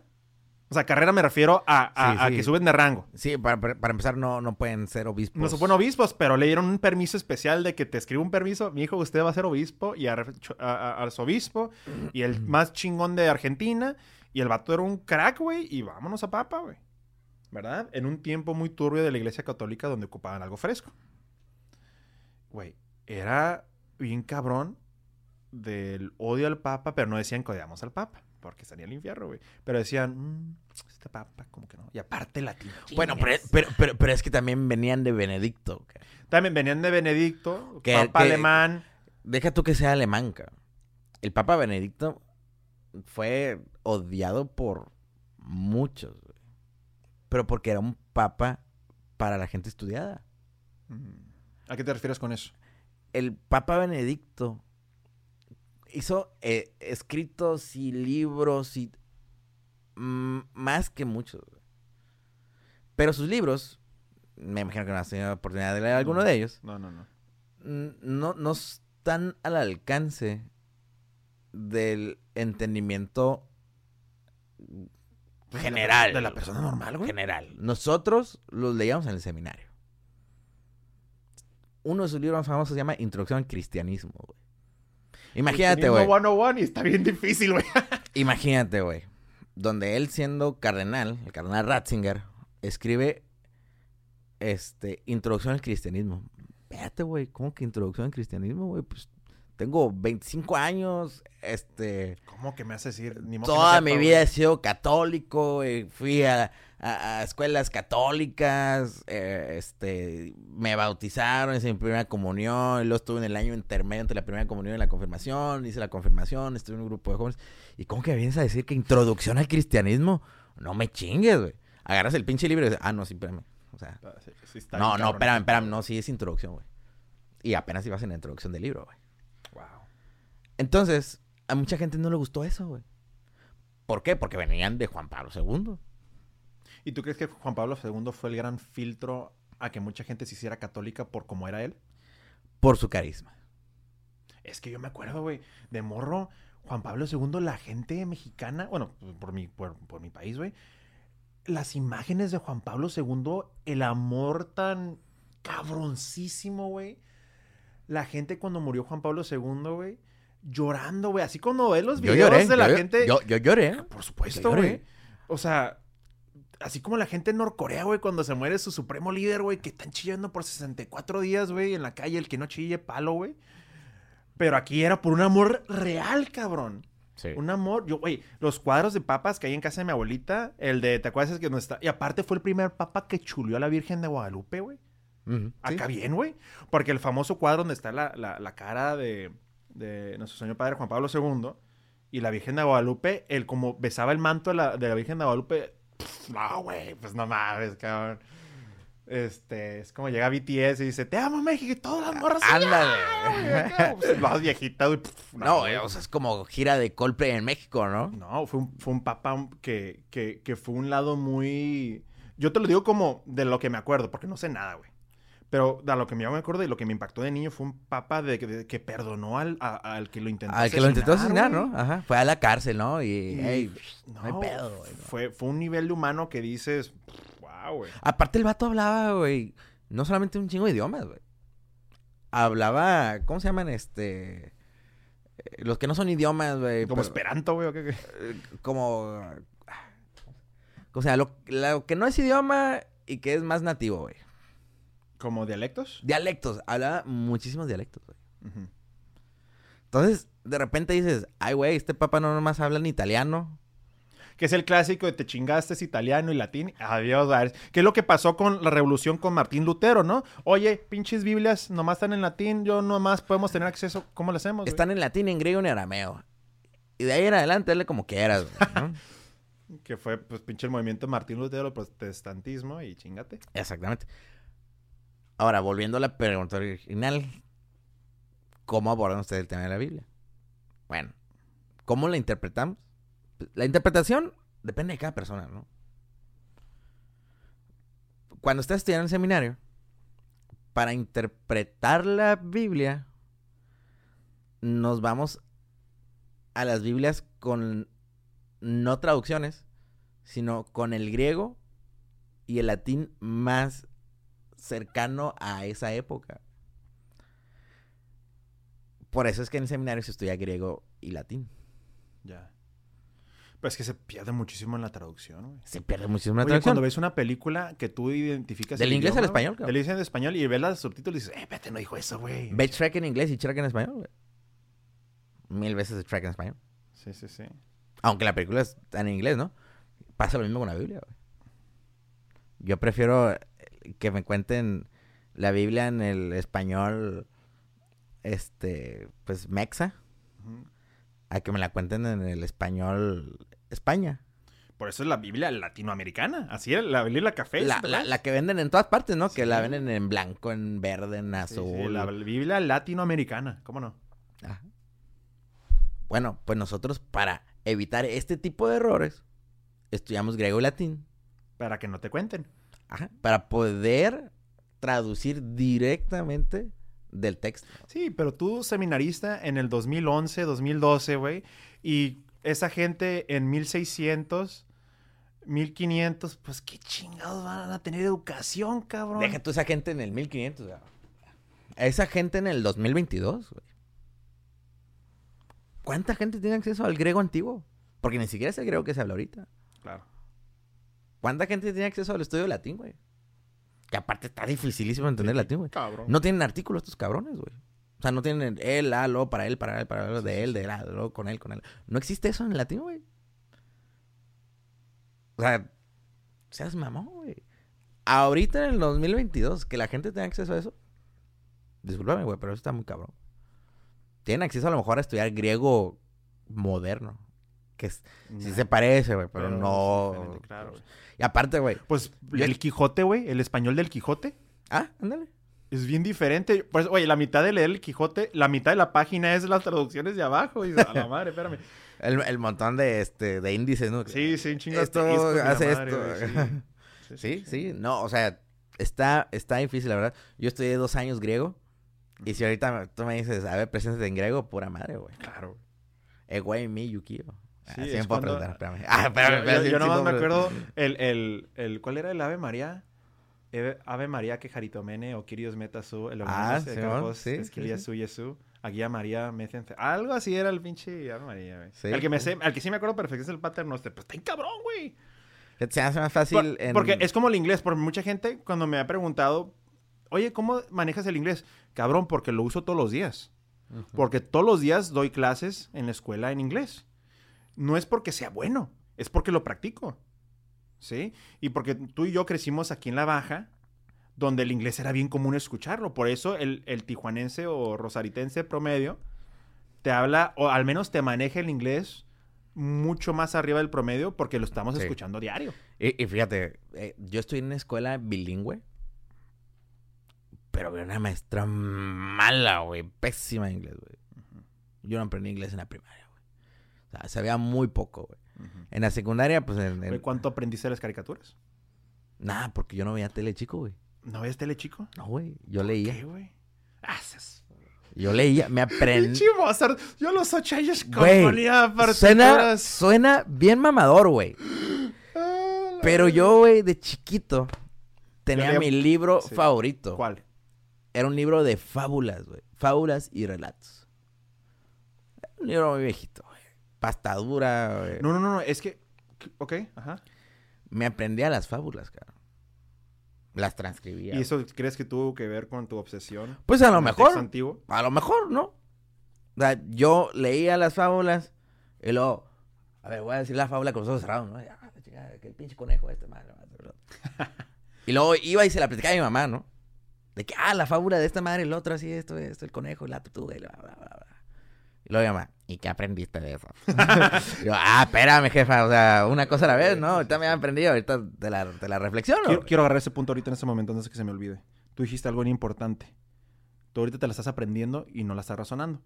¿Qué piensas de esas sectas religiosas o denominaciones del cristianismo que se memorizan la Biblia y nomás viven la Biblia a base de memorizársela, güey? Porque yo tuve esto, yo tuve una compañera de trabajo, no sé dónde, donde ella me preguntó, ella me dijo, ah, ¿crees en Jesús? Y yo, sí, soy católico. Ah, ok. Yo soy cri- cristiana de tal denominación, no me acuerdo. Ah, no, creo que era testigo. Sí, testigo de Jehová. Ah, ok, qué padre. Pues crees en Jesús, ¿verdad? Yo, sí. ¿Crees en María? ¿A huevo? Mm, Casi es el pendejo. Ya, hasta eso, respetuosa, ¿no? Pero sí se notó la- el cambio de actitud, ¿no? Como que... estúpido. Y, de que yo les... Y hacía- Y platicamos de repente en nuestro break. Platicamos los dos juntos. Y estamos comiendo lonche juntos. Y, y platicamos de que... De que... Y es el clásico de... No, pues hace dos años empecé a ser testigo de Jehová, ¿no? ¿Y tú hace cuánto eres católico? No, pues es más de familia, más cultural que ser... O sea, porque nací en un seno católico, pues por eso soy. No porque mágicamente descendió la virgencita y me dijo... Eh, es de católico, gente. Damos conos de nieve gratis. Entonces platicábamos y ella, güey, me decía los versículos, pero de memoria, cabrón. No sé si. Así como cuando te, te- te tienes que Lucas aprender 9, anatomía. versículo. Sí, ah, y yo. Y yo, una dije, bestia, güey, los católicos no sabemos nada de la Biblia, güey. Porque sí es cierto, güey, cualquier cristiano te da una arrastrada en la Biblia. estoy güey. 100% de acuerdo. Un cristiano, güey, te da una arrastrada en la Biblia porque el católico es bien huevón, güey. El católico, Es el religioso más pinche huevón del mundo. el güey. católico promedio O sea, ah, promedio. no conoce ni la mitad de los libros de la Biblia. Claro. Yo soy uno de ellos. Fácil. Y si no conoce ni la mitad de los libros de la Biblia, mucho menos los versículos. güey. Ni siquiera los versículos más importantes. Ahora, ¿tú crees que eso lo hace? Pero es que ahí va el morbo, ahí está la pregunta con morbo. ¿Tú crees que la gente lo hace no por querer conocer más Dios, sino para tener herramientas para chingarse al otro? Porque yo lo sentía así. Yo sentía, oye, ¿te aprendiste el versículo exacto que vas a usar para, para darme en la madre en el argumento que yo creo? Es correcto. ¿Verdad? Yo lo sentí así bien. Yo creo que no. y- bueno, a ver. Quien te lo enseña, te lo enseña intencionalmente. Claro, para evangelizar o para lo que quieras, ¿no? Quien lo aprende, no lo aprende intencionalmente. Pero inconscientemente se hace parte de. O sea, ya me enseñaron que con este versículo de este libro puedo chingarme a los católicos cuando dicen esto. Así, güey. Es que. Inconscientemente lo hacen, se dan cuenta, lo reflexionan mal a lo mejor. Y lo guardan, ¿no? Diferencia entre eso y comprender lo que leen, kilómetros de diferencia, güey. Claro, yo soy 100% de acuerdo. Y ahora, curiosamente me hizo pensar dos cosas. Primero, que sí es cierto que se veía mucho el morbo de como querer chingar. Y la otra también me hizo realizar mi, mi defecto cabrón de que, güey, soy católico de sillón, güey. Y yo lo digo aquí, enfrente de los millones de personas que viendo esto. Y soy católico de sillón y lo digo como muchos otros, güey, que son mis amigos. Yo soy católico más por cultura. Es como los japoneses que son budistas por, por, por ejemplo, ellos dicen, no, ¿crees en Dios o en un Dios? No, pero creo en ir a este templo, sonar la campana y aplaudir dos veces y hacer una genuflexión. ¿Crees en Dios? No, pero la cultura de mi, de mi pueblo me enseñó a hacer esto porque eso es lo que se hace. Ya se honramos a nuestros antepasados, ¿no? Entonces, eh, exacto. Entonces, para mí yo siento que soy así. De que muchas... cult- Yo me voy a casar por la iglesia, sí. Tengo todos mis sacramentos. Créeme que mi abuela me se hizo cargo de que le tuviera todo. Sí, que todo, todo, todo.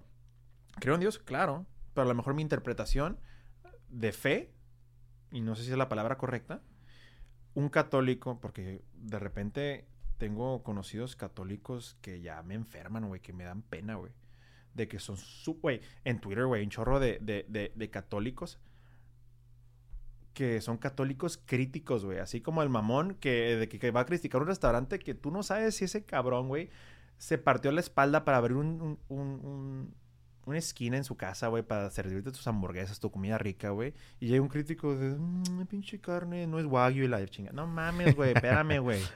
Déjame disfrutar mi religión a como mi cerebro limitado me da a entender, güey. Porque yo no tengo tu pinche privilegio de revelación divina, güey. que es lo que se me hace bien arrogante. La, arroga- la arrogancia en la religión me da asco, güey. Sí. Y yo creo que todas las personas que hemos estado dentro de un núcleo religioso, no solamente el de ir a misa, sino a lo mejor estar en un grupo de jóvenes o cosas así. Dice, "Hey, a los que fuimos seminaristas en alguna época de nuestras vidas, tendemos a eso. Pero, ¿sabes qué también tienden, güey? A ver las cosas que nunca van a querer hacer. Porque yo, cuando estaba morro, iba de repente a las misiones, güey. Católicas que no mames, no eran nada de misiones, güey. O sea, llegar con camionetas del año, güey, a pueblos que dicen. En la sierra, No, ¿no? no, güey, son payasadas, güey. Es nomás para tomarse la foto. Pero lo que sí te voy a decir, por ejemplo, hay grupos misioneros, hay médicos, por ejemplo, que hacen trabajos de misiones increíble. Que no te van a ir a misa todos los días que no se van a saber la- los libros de la Biblia, pero hacen la labor de Cristo, cabrón, Ajá. llevándole medicamentos al enfermo, Sí, sí, darle sí, un consejo al necesitado, no van a ir a misa, no se van a saber los, los rezos del mundo, güey. Pero tú me vas a decir quién lo dijo, porque no me acuerdo quién lo dijo, que la fe sin acción es una fe muerta, güey. No me acuerdo quién chingados lo dijo, güey, pero para mí es algo que yo vivo mucho. Porque yo no te voy a comprender muchas cosas, güey, porque tengo muchas limitaciones. Pero yo creo que las acciones, tanto, y eso es en, en el ser humano, en el amor, en las amistades. Ah, es mi amigo, pero nunca nos hablamos y nunca lo pelo, pues no creo que es una amistad muy buena, si al menos no lo intento procurar, ¿no? Entonces, cuando hay gente que es bien, es que tú no haces esto, es que. eh, no, güey, no, no seas tan cabrón al juzgar, güey, porque el punto de muchas cosas religiosas, ¿sí? Que es algo muy complejo. Si nomás te basas en hacer un checklist de cumpliste con esto, si te pusiste esto, si no comiste carne, ok, esto, ya esto, ya esto, ya, bla, bla, bla. Ahora sí, ya te ganaste el cielo. Y pinche vida de juzgar a todos los demás, güey. Que a mí se me hace una vida muy... Y eso es bíblico. Con la vara con la que midas serás medido. Pero pues, eh, no- ah, eso no lo vi, ese versículo no lo leí, no. eso- Ah, me quedé dormido en esa parte. Ándale.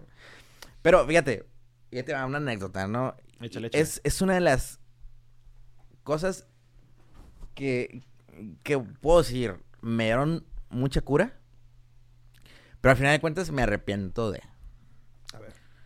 Estando yo ya en el seminario, en, en una época de vacaciones, estaba en mi casa, llega un testigo de Jehová, este, y pues yo salgo, ¿no? Todo mamadorcísimo, ¿no? ¿Qué edad tenías? Pues, vein- 20, en 20, el yo creo, seminario. estaba en el seminario. En tu Golden Age en el seminario. Me la pelas, ¿no? En español, no, a ver, déjate la saco en griego, cabrón. ¿no? O sea, con mi diccionario de griego, ¿no? Pero eh, déjame te lo saco en griego, ¿no? Sí, claro. Entonces llega el testigo de Jehová, esto, el otro, bla, bla. Hay una parte de ellos que a mí me da mucha cura, que es la parte de los 144 mil, güey. 144 mil justos serán salvados, ¿verdad? Viene Apocalipsis, X, ¿no? Y entonces, pues, este vato traía a su hijito, güey. Y, y, y, y le pego la arrastrada de su vida ahí, güey. O sea, de que el vato ya no tenía respuestas, güey. O sea, ya no sabía qué decir, güey. Y, y el vato, no, pero es que si lees esta madre, así, ¿verdad? Pero es que si lees esto, este, dice esto, esto, el otro. Y, y sacan, y sacan su, su, su manual. ¿Cómo hacerle por ser un hijo de puta? Empieza a contestar todo. Pregúntame si volvieron a parar esos testigos que van a casa. Ujú. No se volvieron a parar, cabrón. Pero pregúntame si ese niño volvió a ver igual a su papá, güey. Por eso al final digo, verga, güey. O sea, pues estuvo de cierta forma curada que yo pude defender mis puntos, los puntos de mi creencia. Pero también estuvo muy culera la forma que lo hice, ¿no? No, pero habla muy bien de ti cuando ya lo estás reconociendo y dices, güey, es parte de mi historia, güey. Es parte de mi caminar y mi información. Y es lo que te digo hace rato, ¿no? Es lo que te decía hace rato, ¿no? Normalmente la gente que no solamente es de ir a misa los domingos, o no es solamente de ir al culto el sábado, sino que está involucrado en grupos, lo que sea, tiende a la arrogancia. Mm. Cuando no lo entiendes bien. Claro, y esto yo te puedo decir que yo era muy arrogante cuando era estudiante de medicina. Yo de cuando me emputaba de que, güey, ¿cómo que si sabes que es esta madre? Espérame, cabrón. Es como a veces, con mis papás nunca sucedió, pero de repente podría llegar a pensar, Oye, pero ¿cómo? Pues, espérame, ¿cómo vas a pensar eso? Esas creencias bien raras. Que mi jefa, no- yo, ya lo hace por trolear mi jefa, güey, muchas veces. De que las mamás de los doctores saben más. Yo, sí, a huevo, jefa. Pero, pero por ejemplo, o, Colgate. o- o mi papá, güey, mi papá en todo lo que tiene que ver con su rubro me pega la arrastrada de mi vida. Sí, muy chingón, pinche wannabe doctor, cámbiame la llanta del carro yo. Verga. Le hab- de- déjame le hablo al seguro, sí, ¿no? Sí, sí, sí. Nah, papi, usted apréndale lo básico de la vida y luego me está hablando de los pinches cromosomas, güey. Sí, claro. Es que, y esas, esos baños de humildad, güey, cuando te enfrentas a la vida real dices, ay, güey. Que eso es lo, a veces lo malo cuando uno se enclaustra. Así como va a ser un claustro literal en una religión, puede ser también en un, una, área, en política.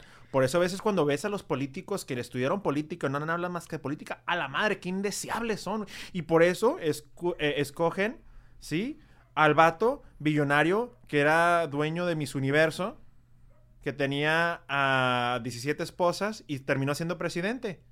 Porque se hartaron del mismo cabrón que decía, no, ustedes no saben, bola de pinches ignorantes. El Trump por eso ganó, güey. Y no quiere decir que fue algo bueno, pero fue algo obvio. ¿Por qué crees que ganó ese cabrón?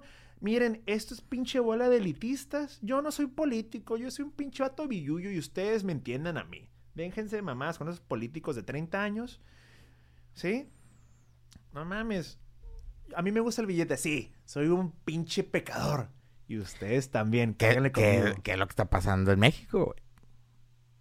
Por eso eligen a un futbolista de gobernador de, de un pinche estado, ¿no? Porque se hartan del vato que ni lo... O sea, lo básico. Oye, vato estudiado, no le puedes hablar a tu pueblo porque no, no te va a entender. No porque no son capaces, ojo. Porque tu formación fue diferente a la formación. Son dos idiomas diferentes aunque sea la misma lengua. Y yo creo que lo más grave es que ellos como políticos no entienden a la gente a la que se quieren dirigir. Exacto. Exacto. Y después dicen, ¿por qué perdí?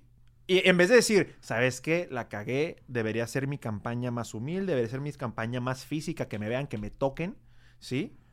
Es como, por ejemplo, porque hay cierta gente que nomás usa dinero y no usa tarjetas de crédito. Porque pueden tocar el papel. La moneda, la, por eso antes la mordían. Vamos a ver si es de verdad. Porque aquí puedo agarrar algo sólido y no son promesas etéreas donde, sí, yo te hago esto y la chingada. Por eso la torta sabe rica, porque la puedo saborear. Por eso mucha gente, ah, no pendeja, vamos a darle su dinerito, su tortita, su jugo, porque me voy a relacionar algo físico que puedo tocar. Así eres muy idealista, sí, compadre, qué bueno que me estés citando, este, a, a Voltaire, a, a revolucionarios franceses. Cabrón, ayúdame con los narcos en mi pueblo, güey. No me estés citando, güey, a la gran enciclopedia francesa. Ayúdame, cabrón, con este pinche ladrón. Ah, cabrón, pues soy un desconecte bien cabrón. güey. Pavimentame la calle, ¿no? Sí, exacto, déjame, déjame, pavimentame la calle, güey. Ayúdame a que, eh, a que no me roben, cabrón. Deja- que no se me muera mi viejo porque no hay doctor. Consígueme lo básico. Deja tú que me hagas bonito. Eso ya son Fíjate, lujos, y, güey. y- y vamos a, a irnos de la diferencia, ¿no? De, de prometer y cumplir, ¿no? En cuestiones políticos, ¿no? Porque por eso ganó AMLO, güey. Por prometer lo que la gente quería escuchar, güey. Vamos a pavimentar a las calles con ustedes. Fue el efecto Trump, pero en México. ¿Sí? ¿Qué prometió este cabrón? Esta, esta empedrada que jamás ha sido pavimentada. Está bien, vamos a trabajar juntos, ustedes y nosotros. Nosotros vamos a poner la man, el, el- el- el material y ustedes lo van a trabajar. Bueno, ¿qué pasó? Bueno, ya sabemos lo que pasó. ¿no? Sí, sí. Pero idealmente, o sea, si tú te vas al pasado y te vas al AMLO del 2000, ¿qué fue? 2010 y... Dos- ¿El mejor AMLO de todos? No, no, no, no. No, no, me refiero a cuándo fue la campaña, 2016, ¿no? A 2016. Ok.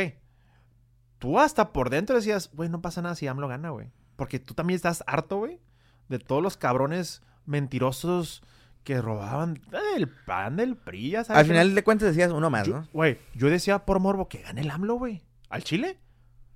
Yo decía que gane este cabrón. Porque mínimo, para bien o para mal, va a ser algo diferente. Fue la misma lógica con Trump. No fue un voto a, a- a favor de los republicanos. Fue un voto en contra de los demócratas. Fue lo mismo aquí. No fue un, un voto a favor de AMLO, fue un voto en contra de todos los otros partidos Sí, y, políticos. y quieras o no, eso se lo tienes que decir, de- de- se lo tienes que validar a AMLO, porque mucha gente nomás critica. Hay que decir las cosas buenas o malas. El cabrón supo comunicarse a su pueblo.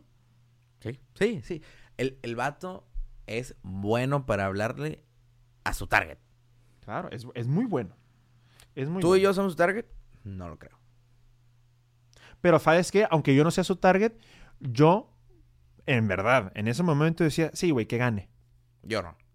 Yo en su momento, sí, ahorita ya es, pero nunca podemos hablar en el presente acerca del pasado porque pues en el pasado solamente tenemos, es como la gente que hablaba del coronavirus cuando empezó.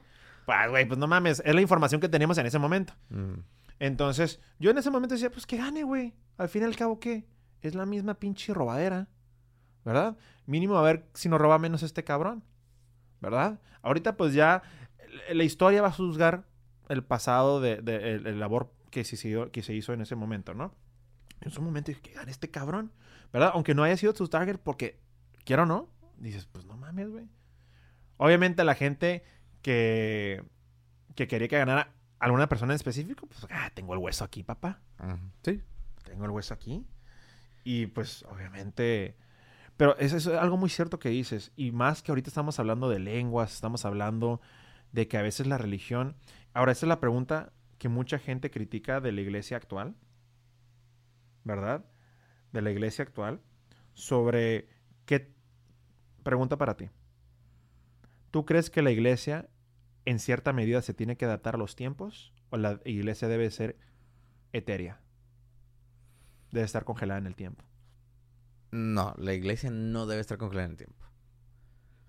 Pero tampoco significa que la iglesia deba aceptar todo lo que las nuevas generaciones van trayendo. ¿Por qué? Pues porque el que sea nuevo, novedoso, no quiere decir que sea bueno. Desde cierto punto de vista. Ok. Por ejemplo, este, bodas homosexuales. De acuerdo, pero allá no civil. Esto es hablando como si fueras tú parte de la iglesia católica. Ajá, como si yo fuera, no sé, el, el pinche librito de la ley de la iglesia católica. ¿no? Porque hubo un tiempo en donde decían, no, es que también queremos casarnos por la iglesia. Ah, a ver, espérate, ¿no? Aquí tenemos reglas. Tenemos normas basadas no en un criterio, basadas en años de estudios.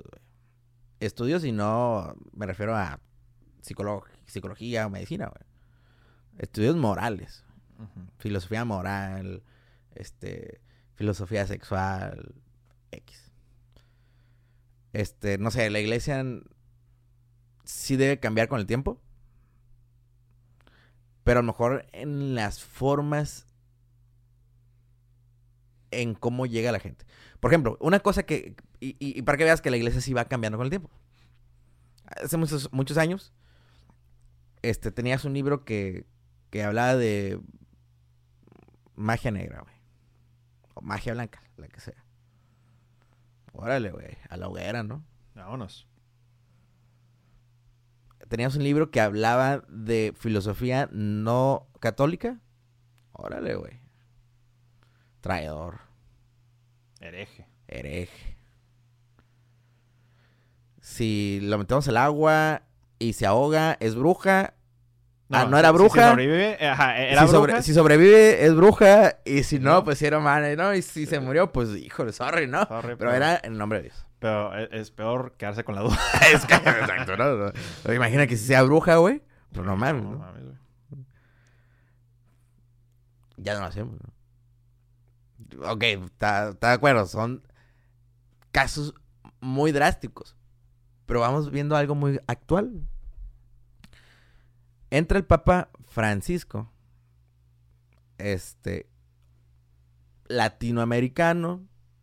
Jesuita. Que para que no tenga referencia de por qué jesuita es una, un adjetivo que marcamos del Papa Francisco, pues ellos son un Es poquito único. Es el primer jesuita que ha sido papa. Deja tú que sea el primer jesuita. Son mucho más abiertos. Para mí siempre yo he tenido la, la idea que los jesuitas son los más estudiados de todos los... De todos los- Porque su orden inició para hacer como esta, entre comillas, guerra contra el protestantismo. Mm, Y sí, en efecto, son de la gente más estudiada. Pero también son más libres. A lo mejor hay una relación ahí, ¿no? claro. Entonces llega el Papa Francisco, latinoamericano, jesuita, pues a lo mejor un poco más joven que el resto. Y, y, hace muchas aseveraciones, ¿no?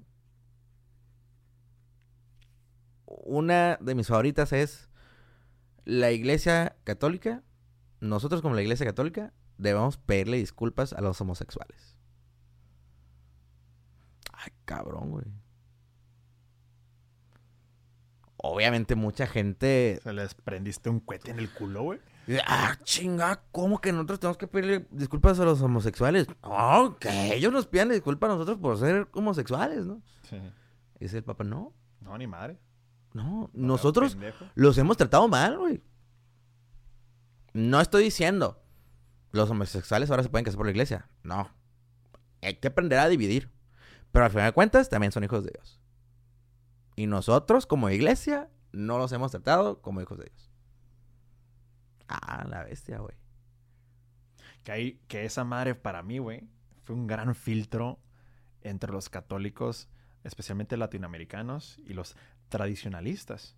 Sí. Porque para, para mí, tengo entendido, tú me vas a corregir, ir en contra o hablar mal del Papa o decir que el Papa es un hereje es un pinche pecado, güey. Casi, casi. O sea, es tu líder, es el, el vehículo, la conexión entre Cristo o Dios y nosotros. Es el vicario de Cristo. ¿verdad? Eh, entonces, tanta gente, hasta en Twitter ves, no, que el pinche papa, que no mames, ese vato es un... Espérame, no, si tú eres el, el, el- el misa tridentina, perfeccionista, todo se sigue al pie de la letra, estás cometiendo un acto de traición y herejía al hablar de tu líder así. Pues sí, de cierta forma, ¿no? Ajá, eso es como... A- ahora bien, también el ser papistas no está bien. Porque el papa, al final de cuentas, es el papa, Pero sigue siendo un humano. pero sigue siendo una persona, ¿no? Ahora, eso es cuando, por ejemplo, cuando hay ciertas aseveraciones, cuando las hace desde la silla de San Pedro, que son como, ay, no sé cuál es el término, a lo mejor tú me puedes ayudar, que son como infabilidad eh, papal, Ajá, la infabilidad del papa, ¿no? Ujú. Que son en cuanto hablando de cosas como de dogmas del, del- catolicismo, pero cuando da una, opinión de que, está, que se está subiendo un avión y le preguntan qué piensa sobre los homosexuales, y dice, ah, pues son hijos de Dios, igual que nosotros. Y es cuando la gente le prendes el cueto en el culo, güey. Al final de cuentas, lo diga desde la sede de San Pedro, o lo diga en un avión, o lo diga en un puesto de tacos, es el papa, güey. Es como si AMLO dijera, este, Loret de Mola se robó el presupuesto de no sé qué chingados. En un puesto de tacos, eh, en la mañanera, o afuera de la IFA. Es lo mismo. Porque no deja de ser él, esté donde esté. Es lo mismo lo del Papa, güey. Papa no importa lo que diga, o más bien no importa dónde lo diga, ¿no? Sino quien lo diga, que es el Papa. que es el Papa, ¿no? En este caso. Entonces, sí, yo desde la pregunta hace rato, sí, la iglesia debe cambiar. No debe transformarse en cosas que a lo mejor no debería. Sí, porque ahí es donde vas una hipocresía religiosa. Cuando a los católicos o a cristianos en general, ya a cualquier persona no hay retribución tirarles mierda a los cristianos. Atrévete a hacer lo mismo con la gente musulmana. Porque a la gente musulmana te burlas de ellos en Francia y matan a Charlie Hebdo. Sí. Sí, ahora, estamos hablando de extremistas, no el- el- el- la persona. Así como hay musulmanes extremistas. Así como hay católicos, hay católicos extremistas, sí. Sí. Así como veíamos en los noventas con el IRA en Irlanda, güey. O sea, terroristas católicos. Sí, o sea, hay de todo, güey. O sea, esa madre... El, el ser humano, que es el común denominador de todas las religiones que están profesados por humanos, pues el pecado no es exclusivo de una religión, ¿no? ¿No? Ajá. Y, y hay extremistas de todo. O sea, fans extremistas. Ahí están los hooligans, por ejemplo. Hay políticos Los extremistas. hooligans, cabrón, los del Querétaro, güey. Ándale, güey, los del, los del Querétaro Atlas, ¿no? Ándale, güey. Los pinches hooligans del Querétaro. O sea, hay extremistas de todo. Extremistas políticos, deportivos, religiosos, este, ideológicos, ¿no? Ahí están eh, esta parte de la ideología nazi. Sí, claro. Son extremistas al final de cuentas, güey. El comunismo güey, extremista, ¿no? Sí, claro. que en sí mismos son extremistas. Sí, sí. Este, pues sí, ahí hay mi punto. Sí, es, es, a mí es fascinante, o sea, puedes durar horas, horas y hablando de religión, eh, especialmente porque religión forma parte de todos nosotros, creamos o no, creamos o no en la religión, es parte de nuestra cultura, al menos en nuestro país. ¿Sí? Yo, yo creo que como una persona religiosa que fui, eh, y, por fin me refiero a muy religiosa, ahora soy una persona religiosa promedio, mm, yo creo que el- ahorita lo que yo puedo decir que como religión es rescatable es la enseñanza al ser humano. Cómo ser humano. Como ser humano. Cómo ser humano. Cómo ser una persona. Cómo tratar al otro. Ahora, Básicamente, humano, todas las religiones, güey. Todas. ahora, Te dicen, no seas una mierda, güey. Ok. O sea, todas las religiones del mundo dicen, no robes, no mates. Básicamente, todo mundo te- todas las religiones del mundo te dicen, no seas una mierda de persona, cabrón. El otro enfrente de ti es otro igual a ti, güey. Si no quieres que te roben a ti, pues tú no le robes a él, cabrón. Ya después la interpretación viene Sí, ya aparte, cuando ¿no? nosotros le metemos la mierda es cuando ya la interpretamos como se nos da la gana. güey. Ajá, ¿no? Y, y, y... Ahora, cuando dices ser humano, tú hablas desde el lado espiritual. Desde el lado, o, o desde el lado, porque te voy a decir algo, porque a mí me entra la curiosidad y me entra esta pregunta. Porque si estamos hablando de humanidad, estamos hablando del humano como algo biopsicosocial o estamos hablando del humano como animal. Porque el humano como animal nace, crece, se reproduce y muere. Y lo hace bajo términos animalísticos. Ahora, ser humano te refieres a qué entonces? ser humano en el sentido biológico, social, sexual y espiritual. güey. Porque si dices ser humano, porque va la contraparte de alguien ateo agnóstico, lo que quieras, te va a decir, oye, pero si ser humano es coger en el momento que ya entras en una edad reproductiva. Pero la iglesia te dice, no, papá, usted se me va a casar y luego va a ser el sin respeto. Y, no, y los hijos que le mande Diosito, ¿eh? Entonces, muchas veces cuando dices, es que a mí me entró esa, esa- duda cuando me dijiste eso. Ser humano, pero también al mismo tiempo te limitan al menos una parte, digamos, la sección biológica del humano.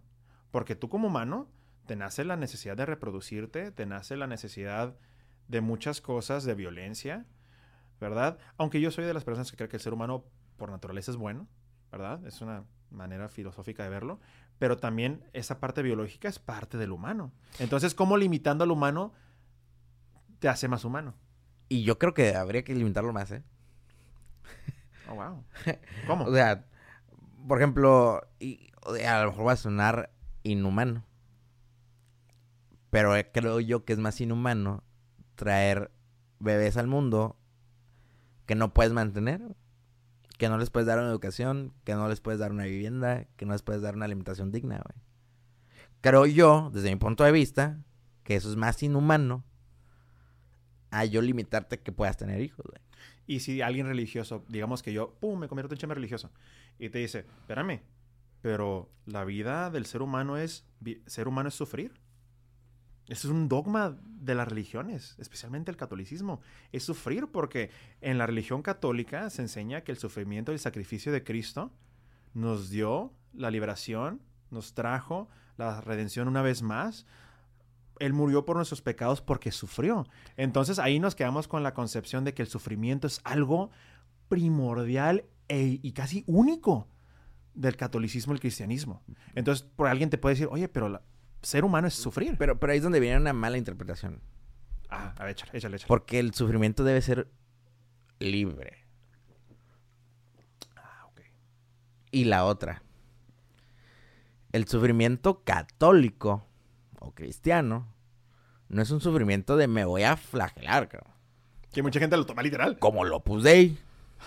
¿No? Sí, El sufrimiento cristiano católico es un sufrimiento enfocado en el amor. Quítate de los placeres excesivos. No fumes, por ejemplo. Toma con medida. Dos, tres cheves y se acabó. Oye, no, mames, pero es, viernes y, y este, Semana Santa, güey. Estamos en, Los Cabos, güey. No, no, no, no, no me voy a poner hasta el... No, no, no, voy a poner hasta el culo, güey. Es un sufrimiento. No deseas a la mujer del otro. Libre. No, ándale, güey. No, es que la morra de mi compa está... Eh, güey, qué pedo, güey. Es un sufrimiento y bueno, ese último caso, para empezar, güey, ni siquiera debería ser sufrimiento, güey. O sea. No, ese, no, es, ojete, hijo de puta. Ese último caso es como, no te pases de verga, güey. Estamos en el momento. Existe Tinder, Bumble, güey. Jálatela con otra cosa, güey. No seas mamón, güey. O sea. Pero es, que, eh, es que hay gente, hay gente ahí enfermitos que conozco, güey. Que, güey, les prende. Ay, güey. Es prohibido. Uy, güey, la novia de mi compa, güey. No, arre, güey. No, güey. Y, y, tenemos un amigo, güey, en común, güey. Tenemos un amigo en común que le ah. conozco sus pecados, cabrón. Ah, pero a lo que voy con esto es, es que es increíble. Sí, y de hecho, o sea, yo entiendo que la limitancia como el humano es necesaria. Ojo, cuando yo te estoy dando estos puntos en contra es porque la gente te va a preguntar eso de regreso. Y a mí me gusta mucho ver los dos lados, no nomás este, dejar eh, así nomás. Eh, y yo lo veo porque, ok, por ejemplo, regresando a tu punto de, de la vida, ¿no? De, de, por ejemplo, ahorita que está mucho lo aborto, especialmente porque salió en las noticias, un draft que hizo la Suprema Corte de Justicia en Estados Unidos sobre que ya iban a hacer que Roe versus Wade, que fue un caso muy sonado en los 60, 70, donde ya se hacía la legalización, ¿sí? Federal, a nivel federal, del aborto. En todos los estados de Estados Unidos ahorita se puede abortar. Que unos estados que sean súper rojos y conservadores te digan, sí, ok, una clínica en todo, en todo el estado. Técnicamente no te estamos diciendo que no. Pero la vamos a hacer en medio de la nada, abajo de un cerro. Ahí está la clínica. En Nebraska, güey. Y es lo que está diciendo, oye, me cabrón, espérame, güey. En California hay en cada pinche dos calles y en, Texas hay una y Texas es del tamaño de Alemania. Chingate. ¿Verdad? Ahora, yo soy un, punto, un poco del punto medio porque como médico es, es, muy difícil. Ahora, mucha gente que el juramento hipocrático, cuando la gente hasta que va a dar consulta, es que tu vocación, cállate el hocico, güey. No, no eh, eh, medicina más allá de es un punchline. La gente usa muchas palabras, tanto en la religión como en las profesiones, como en, movimientos sociales, usa los punchlines, pero no le mete, son cosas vacías. son, son frases que se ven bonitas, pero sin, sin sazón, ¿verdad? Porque el momento que tú las pongas a prueba, a ver, vocación, chingate siete años, valiendo madre, sin paga, ¿verdad? Chingate 110 horas a la semana en un internado ABC, donde mi sueldo era de 820 pesos quincenales. Pero no me vas a cobrar, ¿me vas a cobrar la consulta? Sí. Así como un ingeniero te va a cobrar su servicio, así como un arquitecto cuando te va a hacer tu casa te la va a cobrar. No es cuestión de que te quiera chingar. Pero cuando es una carrera, especialmente cuando tratamos a seres humanos y su salud y es algo más íntimo, ¿cómo? Espérame, espérame, es un servicio, papá, es un servicio. Eso no quiere decir que no lo hagas con amor, no lo hagas con pasión, no lo hagas con muchas cosas que uno hasta en otras profesiones hacen. Pero espérame, el consultorio tiene luz y se tiene que pagar. El consultorio tiene agua y se tiene que pagar. El consultorio tiene personas que trabajan ahí, enfermeros, secretarias, ¿sí? Otros médicos se tienen que pagar su sueldo y tienen familias que quieren mantener. La vocación, ¿sí? Se vuelve algo, un punchline, ¿sí? En la medicina, para, para, con lo que se hablo, ay, no hay medicinas que los médicos los paguen. Espérame, cabrón, así no funciona el mundo, güey.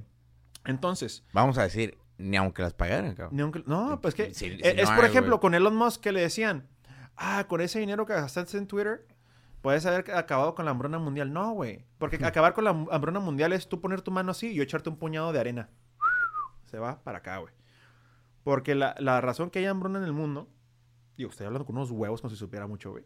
Pero en mi opinión, la, hambruna, ahorita en el 2022, con toda la globalización, es por corrupción. Mayormente. México, cabrón. El país de los más envidiables en su ecosistema. Tenemos todos los putos climas, güey. Tenemos un increíble recurso natural y somos pobres, cabrón. ¿Sí? Hay países en Europa que envidian nuestra, nuestro tamaño, cabrón, de país, de diversidad, de flora, de fauna. Y nosotros, mucha gente vive comiendo tierra, güey. Y no es justo, porque es corrupción. No es cuestión de recursos. No es cuestión de que te inyecte dinero. Es, cuestión... Es, la parte de la administración. Porque, pero es bien fácil decir, ah, métele tanto dinero y donale tanto. No es cuestión de donar. Es cuestión de que no se necesite que llegue el dinero. ¿Verdad? Eh, ¿Cómo conecto esto con el aborto? Ah, cabrón, bien fácil. No es cuestión de que no, que no se haga el aborto o que se legalice. Es cuestión de que no se necesite. La mejor solución del aborto es que no se necesite. Y toda la gente que está en pro del aborto no es como que quieran abortar porque, güey, me toma la selfie con el pinche feto ahí. No, güey. La gente que está a favor del aborto, estoy, quiero pensar que nunca, tampoco quiere que se embaracen o que lleguen a una situación donde quiera que abortar. No es como que la, la persona embarazada que necesita abortar o que quiera abortar, más bien voy a ser cuidadoso, que quiera abortar, ¿sí? Lo quiere hacer por gusto. No, no mames, güey. No, tampoco, son dulces, güey. No, no, Esa es la realidad de nuestro México. Cabrón, yo he atendido partos, güey, de niñas de 14 años. ¿Sabes con qué empute, güey? Era recibir una pinche vida al mundo de una niña donde ni siquiera sus caderas estaban formadas todavía, güey, para dar a luz a un bebé, güey. En México, eso fue hace dos, tres años, güey. También mucha gente que sí, que esto y que el otro. Espérame, cabrón, ve la realidad de tu país, güey. Sí, es, muy diferente. Y la gente, ah, sí, que estoy en contra del aborto, el chingazo. Pues sí, cabrón, tú te cruzas a San Diego y la tienes, güey. Pues sí, cabrón, esa no es la realidad de los demás. Ahora, yo no es que esté a favor, porque la verdad no es que esté a favor. Estoy a favor de que no se llegue a necesitarlo. Que la gente a veces se pierde porque es o es blanco o es negro, o es a favor o es en contra. No, cabrón, la dualidad, la vida no es una dualidad. Y si lo quieres ver geek, porque hoy es May the 4th, solo los Sith, sí, trabajan en los absolutos. No es cuestión de sí o no. Es cuestión de que no se necesite. No es cuestión de que ganes o pierdas la guerra. Es que no exista la guerra. Porque cuando no hay conflicto no ocupas ganar o perder. ¿Verdad? En este caso, yo como médico te tengo que dar educación sexual. Te tengo que educar te tengo que apoyar, te tengo que hablar, informar y decirte, esto no es un tabú, la sexualidad es parte de todo ser humano, aparte religión, aparte eso, hey, eres un ser humano, vas a tener estas tentaciones, porque adivina que no eres perfecto, cuídate de esta manera, protégete de esta manera, y así ya no el aborto ni siquiera va a ser una necesidad de discusión, porque ni siquiera va a ser un problema. Es como la polio existió la vacuna de la polio, ya no tenías que discutir acerca de la polio porque ya no existe, está erradicada. No estás a favor o en contra de la vacuna de la polio, porque ya no es un tema, porque ya no existe el problema. No estoy diciendo que ya nadie más se va a embarazar nunca y, y nunca vaya, no, porque los métodos anticonceptivos no son perfectos. Pero oye, pero en vez de tener, voy a inventar un número, mil abortos al día, ten cinco ah, pues ya no es un pinche problema tan masivo. Eso es a lo que me refiero. Por eso siento que los absolutos o los extremistas, tanto a favor o en contra, ese es el camino equivocado. Porque si te vas por tu extremo, nomás le vas a hacer, nomás vas a eh, entretener o nomás vas a hacer que los extremos de tu lado derecho o izquierdo se enamoren de ti. Porque vas a ser el héroe de un lado y el villano del otro. Y la gente ahora, en Twitter, especialmente en esa pinche plataforma tóxica, güey, o eres un héroe o eres un villano. Y siempre vas a ser el villano de uno y el héroe del otro y viceversa. Sí, sí, sí, y los centristas, ah, qué pocos huevos, escoge un lado. No, espérame, papá. La vida no es izquierda o derecha, la vida es una pinche aventura, güey. No, y, y fíjate, güey. Hay, hay, a cada época de la historia de la humanidad hay ideologías filosóficas que se le van asignando, ¿no? Vivimos en una, eh, esta época se llama postmoderna. Y en la época postmoderna hay una tendencia filosófica que se llama hermenéutica analógica, güey. Que uno de sus principios es precisamente eso, güey. Los extremos se tocan. Igual de malo que es estar 100% a favor de algo, igual de malo que es estar 100% en contra. Y tan malos son que se parecen, cabrón. Tan se parece el que está 100% a favor del aborto como se parece el que está en contra. Al final pueden ser compas, cabrón. Y, y yo hace tiempo, por ahí en Facebook, cuando usaba Facebook para poner cosas buenas y no de que deja tu punto y te digo qué canción de reggaetón eres. Este. Güey, eras esas como las tías que ponen el piolín de buenos días, güey. Las tías, No, no, no, jamás. que, por cierto, güey, ahora que tengo 30 años, ya agradezco a esas tías que ya se acuerdan de uno, güey. Antes dicen, ah, pinche tía ridícula. Ay, ahora, ¿dónde está el mensaje, güey? Pélame, güey.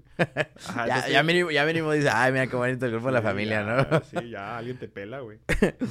Este, yo en alguna ocasión preguntaba, ¿no? O sea, a ver, hay cosas buenas y cosas malas. Pero hay cosas que no sean ni buenas ni malas. ¿Existe algo en la vida, güey? Que se pueda considerar que no sea ni bueno ni malo. No. No, porque hay, gen- hay cosas que son naturaleza, por ejemplo. El animal no es bueno ni malo. La naturaleza te picó un- una madre, una, un, un- un mosquito el de la malaria. El mosquito no tuvo la intención, me voy a chingar a ese humano y le voy a dar paludismo. No, güey, pues es naturaleza. Y pues el hombre es parte de ese mundo animal. ¿verdad? Entonces ahí es cuando, cuando vas a vivir una vida muy infeliz, estar siempre pensando que si estás bien o estás mal. Porque vas a pensar tanto en eso que no vas a vivir. Pero, pero, por ejemplo, en el actuar humano, güey. ¿Estar a favor del aborto es bueno o es malo? Depende de qué lente estés usando. Estás usando el lente religioso, el lente antropomórfico, el lente eh, socioeconómico. Entonces, ¿habrá algún lente? Que me permita ver las cosas desde un punto de vista no bueno ni malo. El día que hagas eso y descubras eso, ganarás el premio Nobel. Porque es el, es el lente que a veces sabemos que existe, pero no lo queremos tomar. Porque ese lente va a hacer que no sea un lente, sino un espejo donde se refleje nuestra imagen y veamos, espérame, mira, ahí está el culpable. Porque parte, y esto es algo que yo he visto en terapia, que me ha atendido, es que esto está mal, es que mi familia, es que esta madre, es que mi juicio. A ver, papi, mira, aquí está la respuesta. A ver, espérame, espérate, ese soy yo, espérame, no, no. No, ahí está. Ah, Como el cabrón, meme, ¿no? Como el meme, ¿no? De... Sí, ¿quién es, quién es el ¿Quién pendejo que está saboteando todo esto? Y eres todo en el espejo, ¿no? Sí. Y dices, oh, pues la chingada. Por eso, cabrón. eso es algo muy interesante. ¿Quién me deja sin quincena antes de Sí, que, me- sí, que cobre la siguiente? Ah, cabrón, soy yo. soy yo. Entonces, más que es un lente, es un espejo. Y eso es algo que espero, y yo creo, yo porque no soy nada nihilista, yo creo que quiero ser positivo en esto, que creo que a pesar de tantas cosas, yo creo que vamos por un buen camino. Porque son altas y bajas.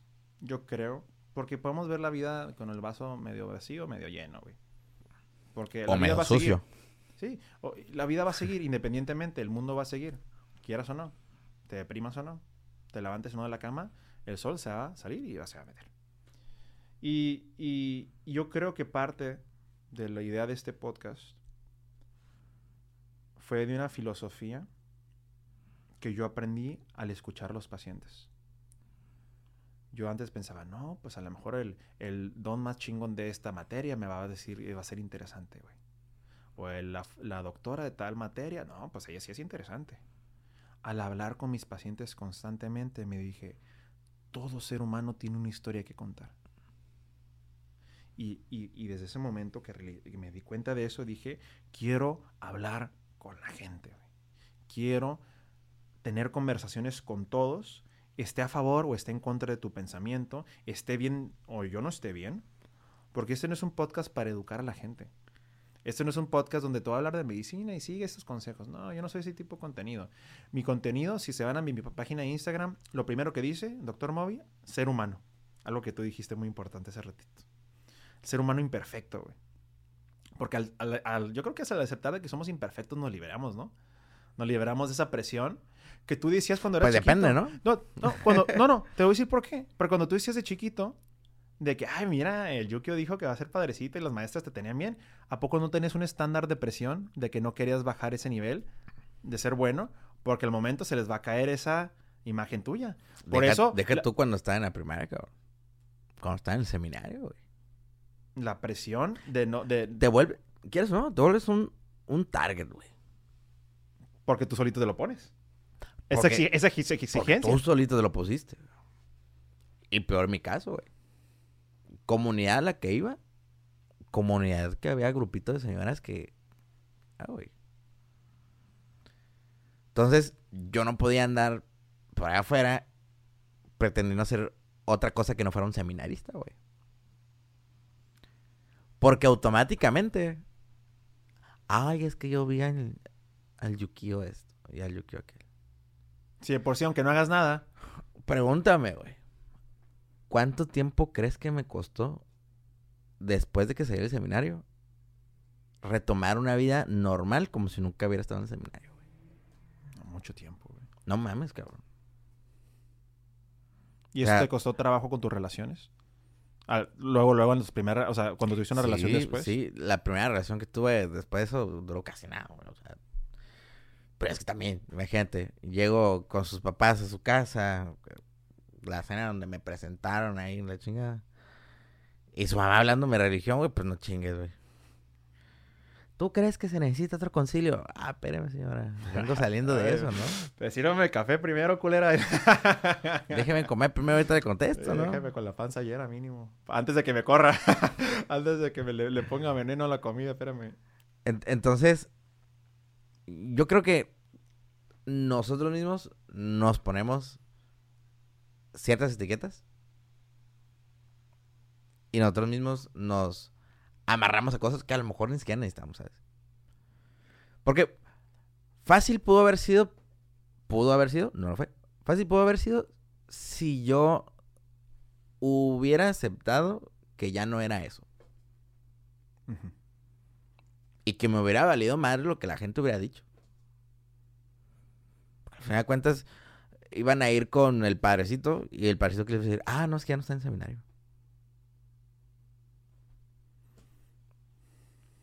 Pero no. Decidí por mi cuenta que la gente no pensara mal de mí. ¿Y no fuiste un esclavo? Claro, de mí mismo. Me limité de cierta forma, de una forma inhumana. No necesaria. Injusta, incluso de mí para mí mismo. Entonces, no sé, güey. No sé, güey, no sé. Ah, Estaba hablando así al, al aire, güey. El, el- ser humano, el ser humano, no el ser humano como, como la persona, el ser humano, creo que es algo muy difícil de güey. Pero es algo tan interesante, güey. Sí, es muy interesante, tan interesante, güey, que cuántas veces no, nos hemos reunido con tantos amigos, tantas veces, y cada una de esas veces le aprendemos algo diferente. Es que a mí me fascina el concepto de la imperfección, güey. En serio, estoy, estoy fascinado con la vivencia tan diferente, tan... Con, especialmente ahorita que está de moda todas esas películas de multiversos, que le tocas a este punto en el tiempo y todo se cambia. o sea, tú y yo podemos haber crecido en la misma comunidad, pero el hecho de que tú hiciste o tuviste algo diferente que a mí, ya automáticamente... Cambió todo, acá, ¿no? papá. Eso se me hace increíblemente fascinante y... eh, En serio, Yukio, te agradezco mucho que te hayas dado la vuelta por acá. En serio, disfruté este podcast como tienes idea. Espero que no sea el primero, sino uno de tantos que después te des la vuelta para acá. Es fascinante aquí mi compadre Yukio, todo lo que no, y esto no es nada de que, que nos va a contar en un futuro. Pues, pues Este, ojalá que sí, ojalá No, que sí. no, es, es este, fascinante tu caminar y más que nada porque somos de la misma camada, de la misma generación, pero tu vivencia es algo bien interesante. O sea, mucha gente te ve en la calle y dice, no, pues el cuate que es ingeniero, mira, con lentes, el peinadillo acá, el ingeniero. Pero tú no saben que dentro de atrás de esos anteojos, güey, hay un hay un seminarista que fue por alguna vez por ahí y, y- y es un teólogo, que es lo que me fascina y quiero concluir este podcast con esto, para que no juzguemos, y no me refiero en tu caso, sino cada persona tiene un mundo fascinante detrás de sus ojos Todos tenemos un pasado. un pasado y, y es increíble a veces, o sea, es, es, es, es algo que por eso me, me- me interesa tanto la humanidad y, y los prejuicios es algo que quiero quitarme, porque a veces el, la portada del libro se ve medio rara, medio, medio, ay, pues no le doy un peso, pero abres el libro, espérame, güey. Qué fascinante. O a veces todo lo contrario. A veces dices, soy un chingón. Si no me equivoco, mejor, güey. En, en algún momento, güey, este, cuando tenías el, el otro podcast, el de Geek Geek, FM. Geek FM, ¿O no? Había uno de, de las peores citas, güey. Y, y, y yo les mandé, le- se la mandé al rodo, Ah, güey. Este. Y, y precisamente es de eso, güey. Yo acababa de salir de una relación. Este. Bueno, no acababa, acababa. Tenía poco. Reciente. Este, me, me recomendaron bajar Tinder. ¿Cómo no? Dije, ah, pues va. Pues le damos. Salió una muchacha. Se veía, pues, no acá de que, uff. Pues lo que más que puedes ver en una aplicación donde casi todo es fotos. Ah, ¿no? Se, ve- se veía bien. Estoy en UABC. Dije, ah, pues arre, ¿no? Me invita a su casa, güey. Porque era su cumpleaños. ¿Primera cita? Primera cita. Vámonos. Porque era su cumpleaños. Su mamá le iba a hacer una cena ahí en su casa. La chingada. Pues vamos, güey, ¿no? Ah, bueno, pues que me va mandando location, güey. Justo lo que decíamos ahorita, ¿no? Ay, o sea, Donde va- da vuelta el aire, güey. Donde, Bien lejos, ¿no? donde, donde los misioneros dijeron, hasta aquí llegamos. Simón. que allá se han... pro- Bueno, güey. Pues dije, no voy a juzgar. Claro. Todo el mundo tiene pasado. Llego a la ubicación, güey. Unos edificios del Infonavit. Y dije yo, no voy a juzgar. Todo el mundo tiene un pasado. Claro. Va saliendo, este, pues ya no, le aviso, hey, ya, pues ya llegué, ya estoy aquí afuera, ¿no? Sale, güey, no se parecían ni madres, güey. A un catfish. Es cuando ves las fotos. Digo, también no voy a decir que yo no de repente me ven acá. Porque vamos a hacer algo, güey. Uno en las fotos se pone guapo, güey. Ah, pues claro, güey. Sí, y, no- y no, y no vas a, y no vas a subir la foto que tomaron todo pedo en No, el o con la papá, centro, sí, güey. No, Ah, de arriba, no. papá, papá. Uno que es gordo certificado, güey, por la OMS, güey. Es foto mamador aquí, arribita. Y hasta luz tiene, y hasta buena. tiene la- el, el, el, el, Titulado, el helado, ¿no? O sea, y, y hasta la pizza. Sí, pero... Entonces yo te entiendo. Pero catfish, pero grosero, güey. De que Ajá, no era, sea, era otra persona, güey. Totalmente, güey. O sea, obviamente sí se parecían, pero decía, su madre, güey. Espérate, güey. ¿Cuántos filtros le pusiste, güey? Sí, huevo.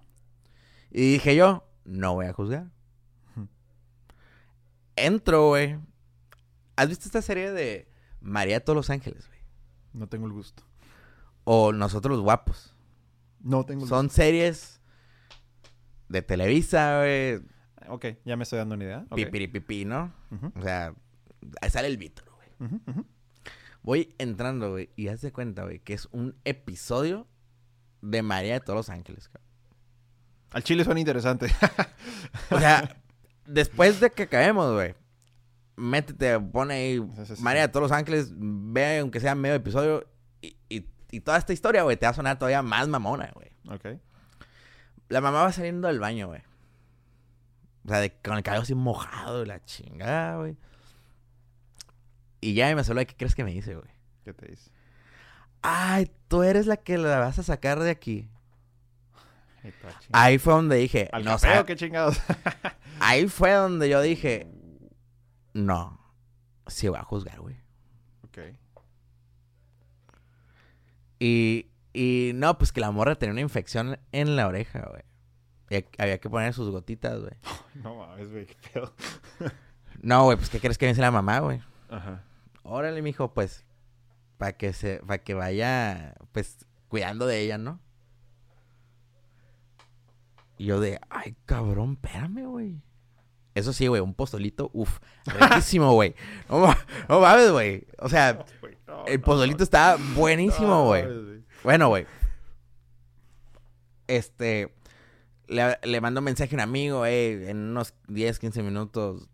eh, pues llámame, finge que te pasó un accidente, güey, la chingada. Ese había una peda de medicina de, de UABC en, en- por aquí cerquita, aquí donde estamos. Ujú. Este, y dije, "Ah, ahí te veo y a rato platico, la chingada. Ya, pues 10, 15 minutos me marca, la chingada, me voy, güey.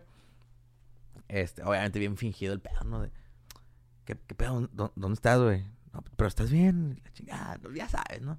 Pero, pues obviamente ya no era truco viejo. O sea, no era truco nuevo, pues ya, ya era más bien un truco bastante viejo y, y, pues obviamente ya se las sabía todas, ¿no? O sea, obviamente tenía el mensaje, jamás volvimos a hablar, güey. Pero a partir de ahí, y es a lo que voy, güey. Muchas veces intentamos andar por la vida sin juzgar, güey. Cuando juzgar realmente no es malo, güey. No, y fíjate, y mucha gente confunde utilizar una palabra que hasta puede sonar mal, que es tener estándares. Y no, no es estándares. Es saber lo que quieres. Que no hay nada más atractivo para mí. Yo veo una mujer, obviamente, tengo, ah, tengo mis gustos, que esto y que lo otro, como cualquier ser humano. Pero yo quiero, por ejemplo, si me preguntas, oye, Chema, ¿tú qué estás buscando? Pues, ah, pues a lo mejor si yo en un futuro quiero formar una familia, pues a lo mejor alguien que tenga la misma viada. Si a lo mejor a mí me gustaría una, una muchacha que sea ambiciosa, por ejemplo, eso a mí me, me atrae mucho, güey. Por eso me gusta hacer un podcast donde la gente me hable de sus pasiones. Porque cuando me hablas de una pasión, especialmente que no tiene nada que ver, si te fijas, no hablo nada de medicina en este chingado podcast, güey. Nunca. Ay, qué bueno, porque no te voy a entender ni No, de aparte no me nace, güey, porque eso ya lo hago todos los días. a mí me, Aparte, sí, pero aparte, a mí me nace y genuinamente tengo curiosidad de lo que ignoro. No te voy a decir que te lo voy a entender. Pero el hecho como me lo cuentas, yo estoy viéndote, güey, sin, sin parar. Entonces, a mí, yo tengo un estándar, si lo quieres ver con esa palabra, de que, oye, yo quiero una mujer, pues que quiere lo mismo que yo, quiero formar una familia, pues es algo básico, así como una mujer no quiere un vato que esté valiendo mal en la vida y, no sepa lo que quiere, porque toda mujer, algunas mujeres están a decir, ah, a mí me gustan altos, a mí me gustan mamados, a mí me gustan panzones, a mí me gustan peludos, a mí me gustan lampiños, todo el mundo te va a tener como un gusto físico, pero casi todas las mujeres te van a decir, yo quiero un hombre que sepa lo que quiere, cabrón. Y eso me cabrón, ¿eh? Porque también creo que nosotros como hombres de repente queremos saber lo que queremos. Ah, claro. Eh, ah, exactamente. Pero ¿estás de acuerdo que es una noción ya muy popular? Sí, sí. Que no hay nada más atractivo y ser un hombre o una mujer. Pero obviamente se ve más de mujer. Que tu pareja sepa qué es lo que quiere. Porque a mí me da seguridad. Porque imagínate, si una mujer, si yo ando con alguien que no sabe lo que quiere, oye, ¿y si no sabe lo que quiere conmigo?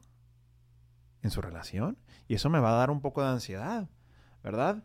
Y son cosas bien fascinantes, bien fascinantes que, la verdad, podemos durar horas hablando de eso y, es cuestión de, más que decir, quiero tener prejuicios, más bien, quiero tener yo un set de reglas que esto lo puedes hablar con religión. Por eso mucha gente es religiosa porque quiere tener un set de reglas que tú escoges seguir a pesar de que tengas la libertad de no seguirlas. Y que no está mal. Y que no está mal. Porque al final de cuentas es una decisión propia tuya. Y la otra, lo, dices bien. Tengo unas ciertas reglas, normas que yo quiero seguir. Malo fuera que tú dijeras, voy a ser anti-homosexual. ¿Por qué? Pues porque se me hincharon, ¿no? Claro. Cuando puedes decir, ah, ¿sabes qué?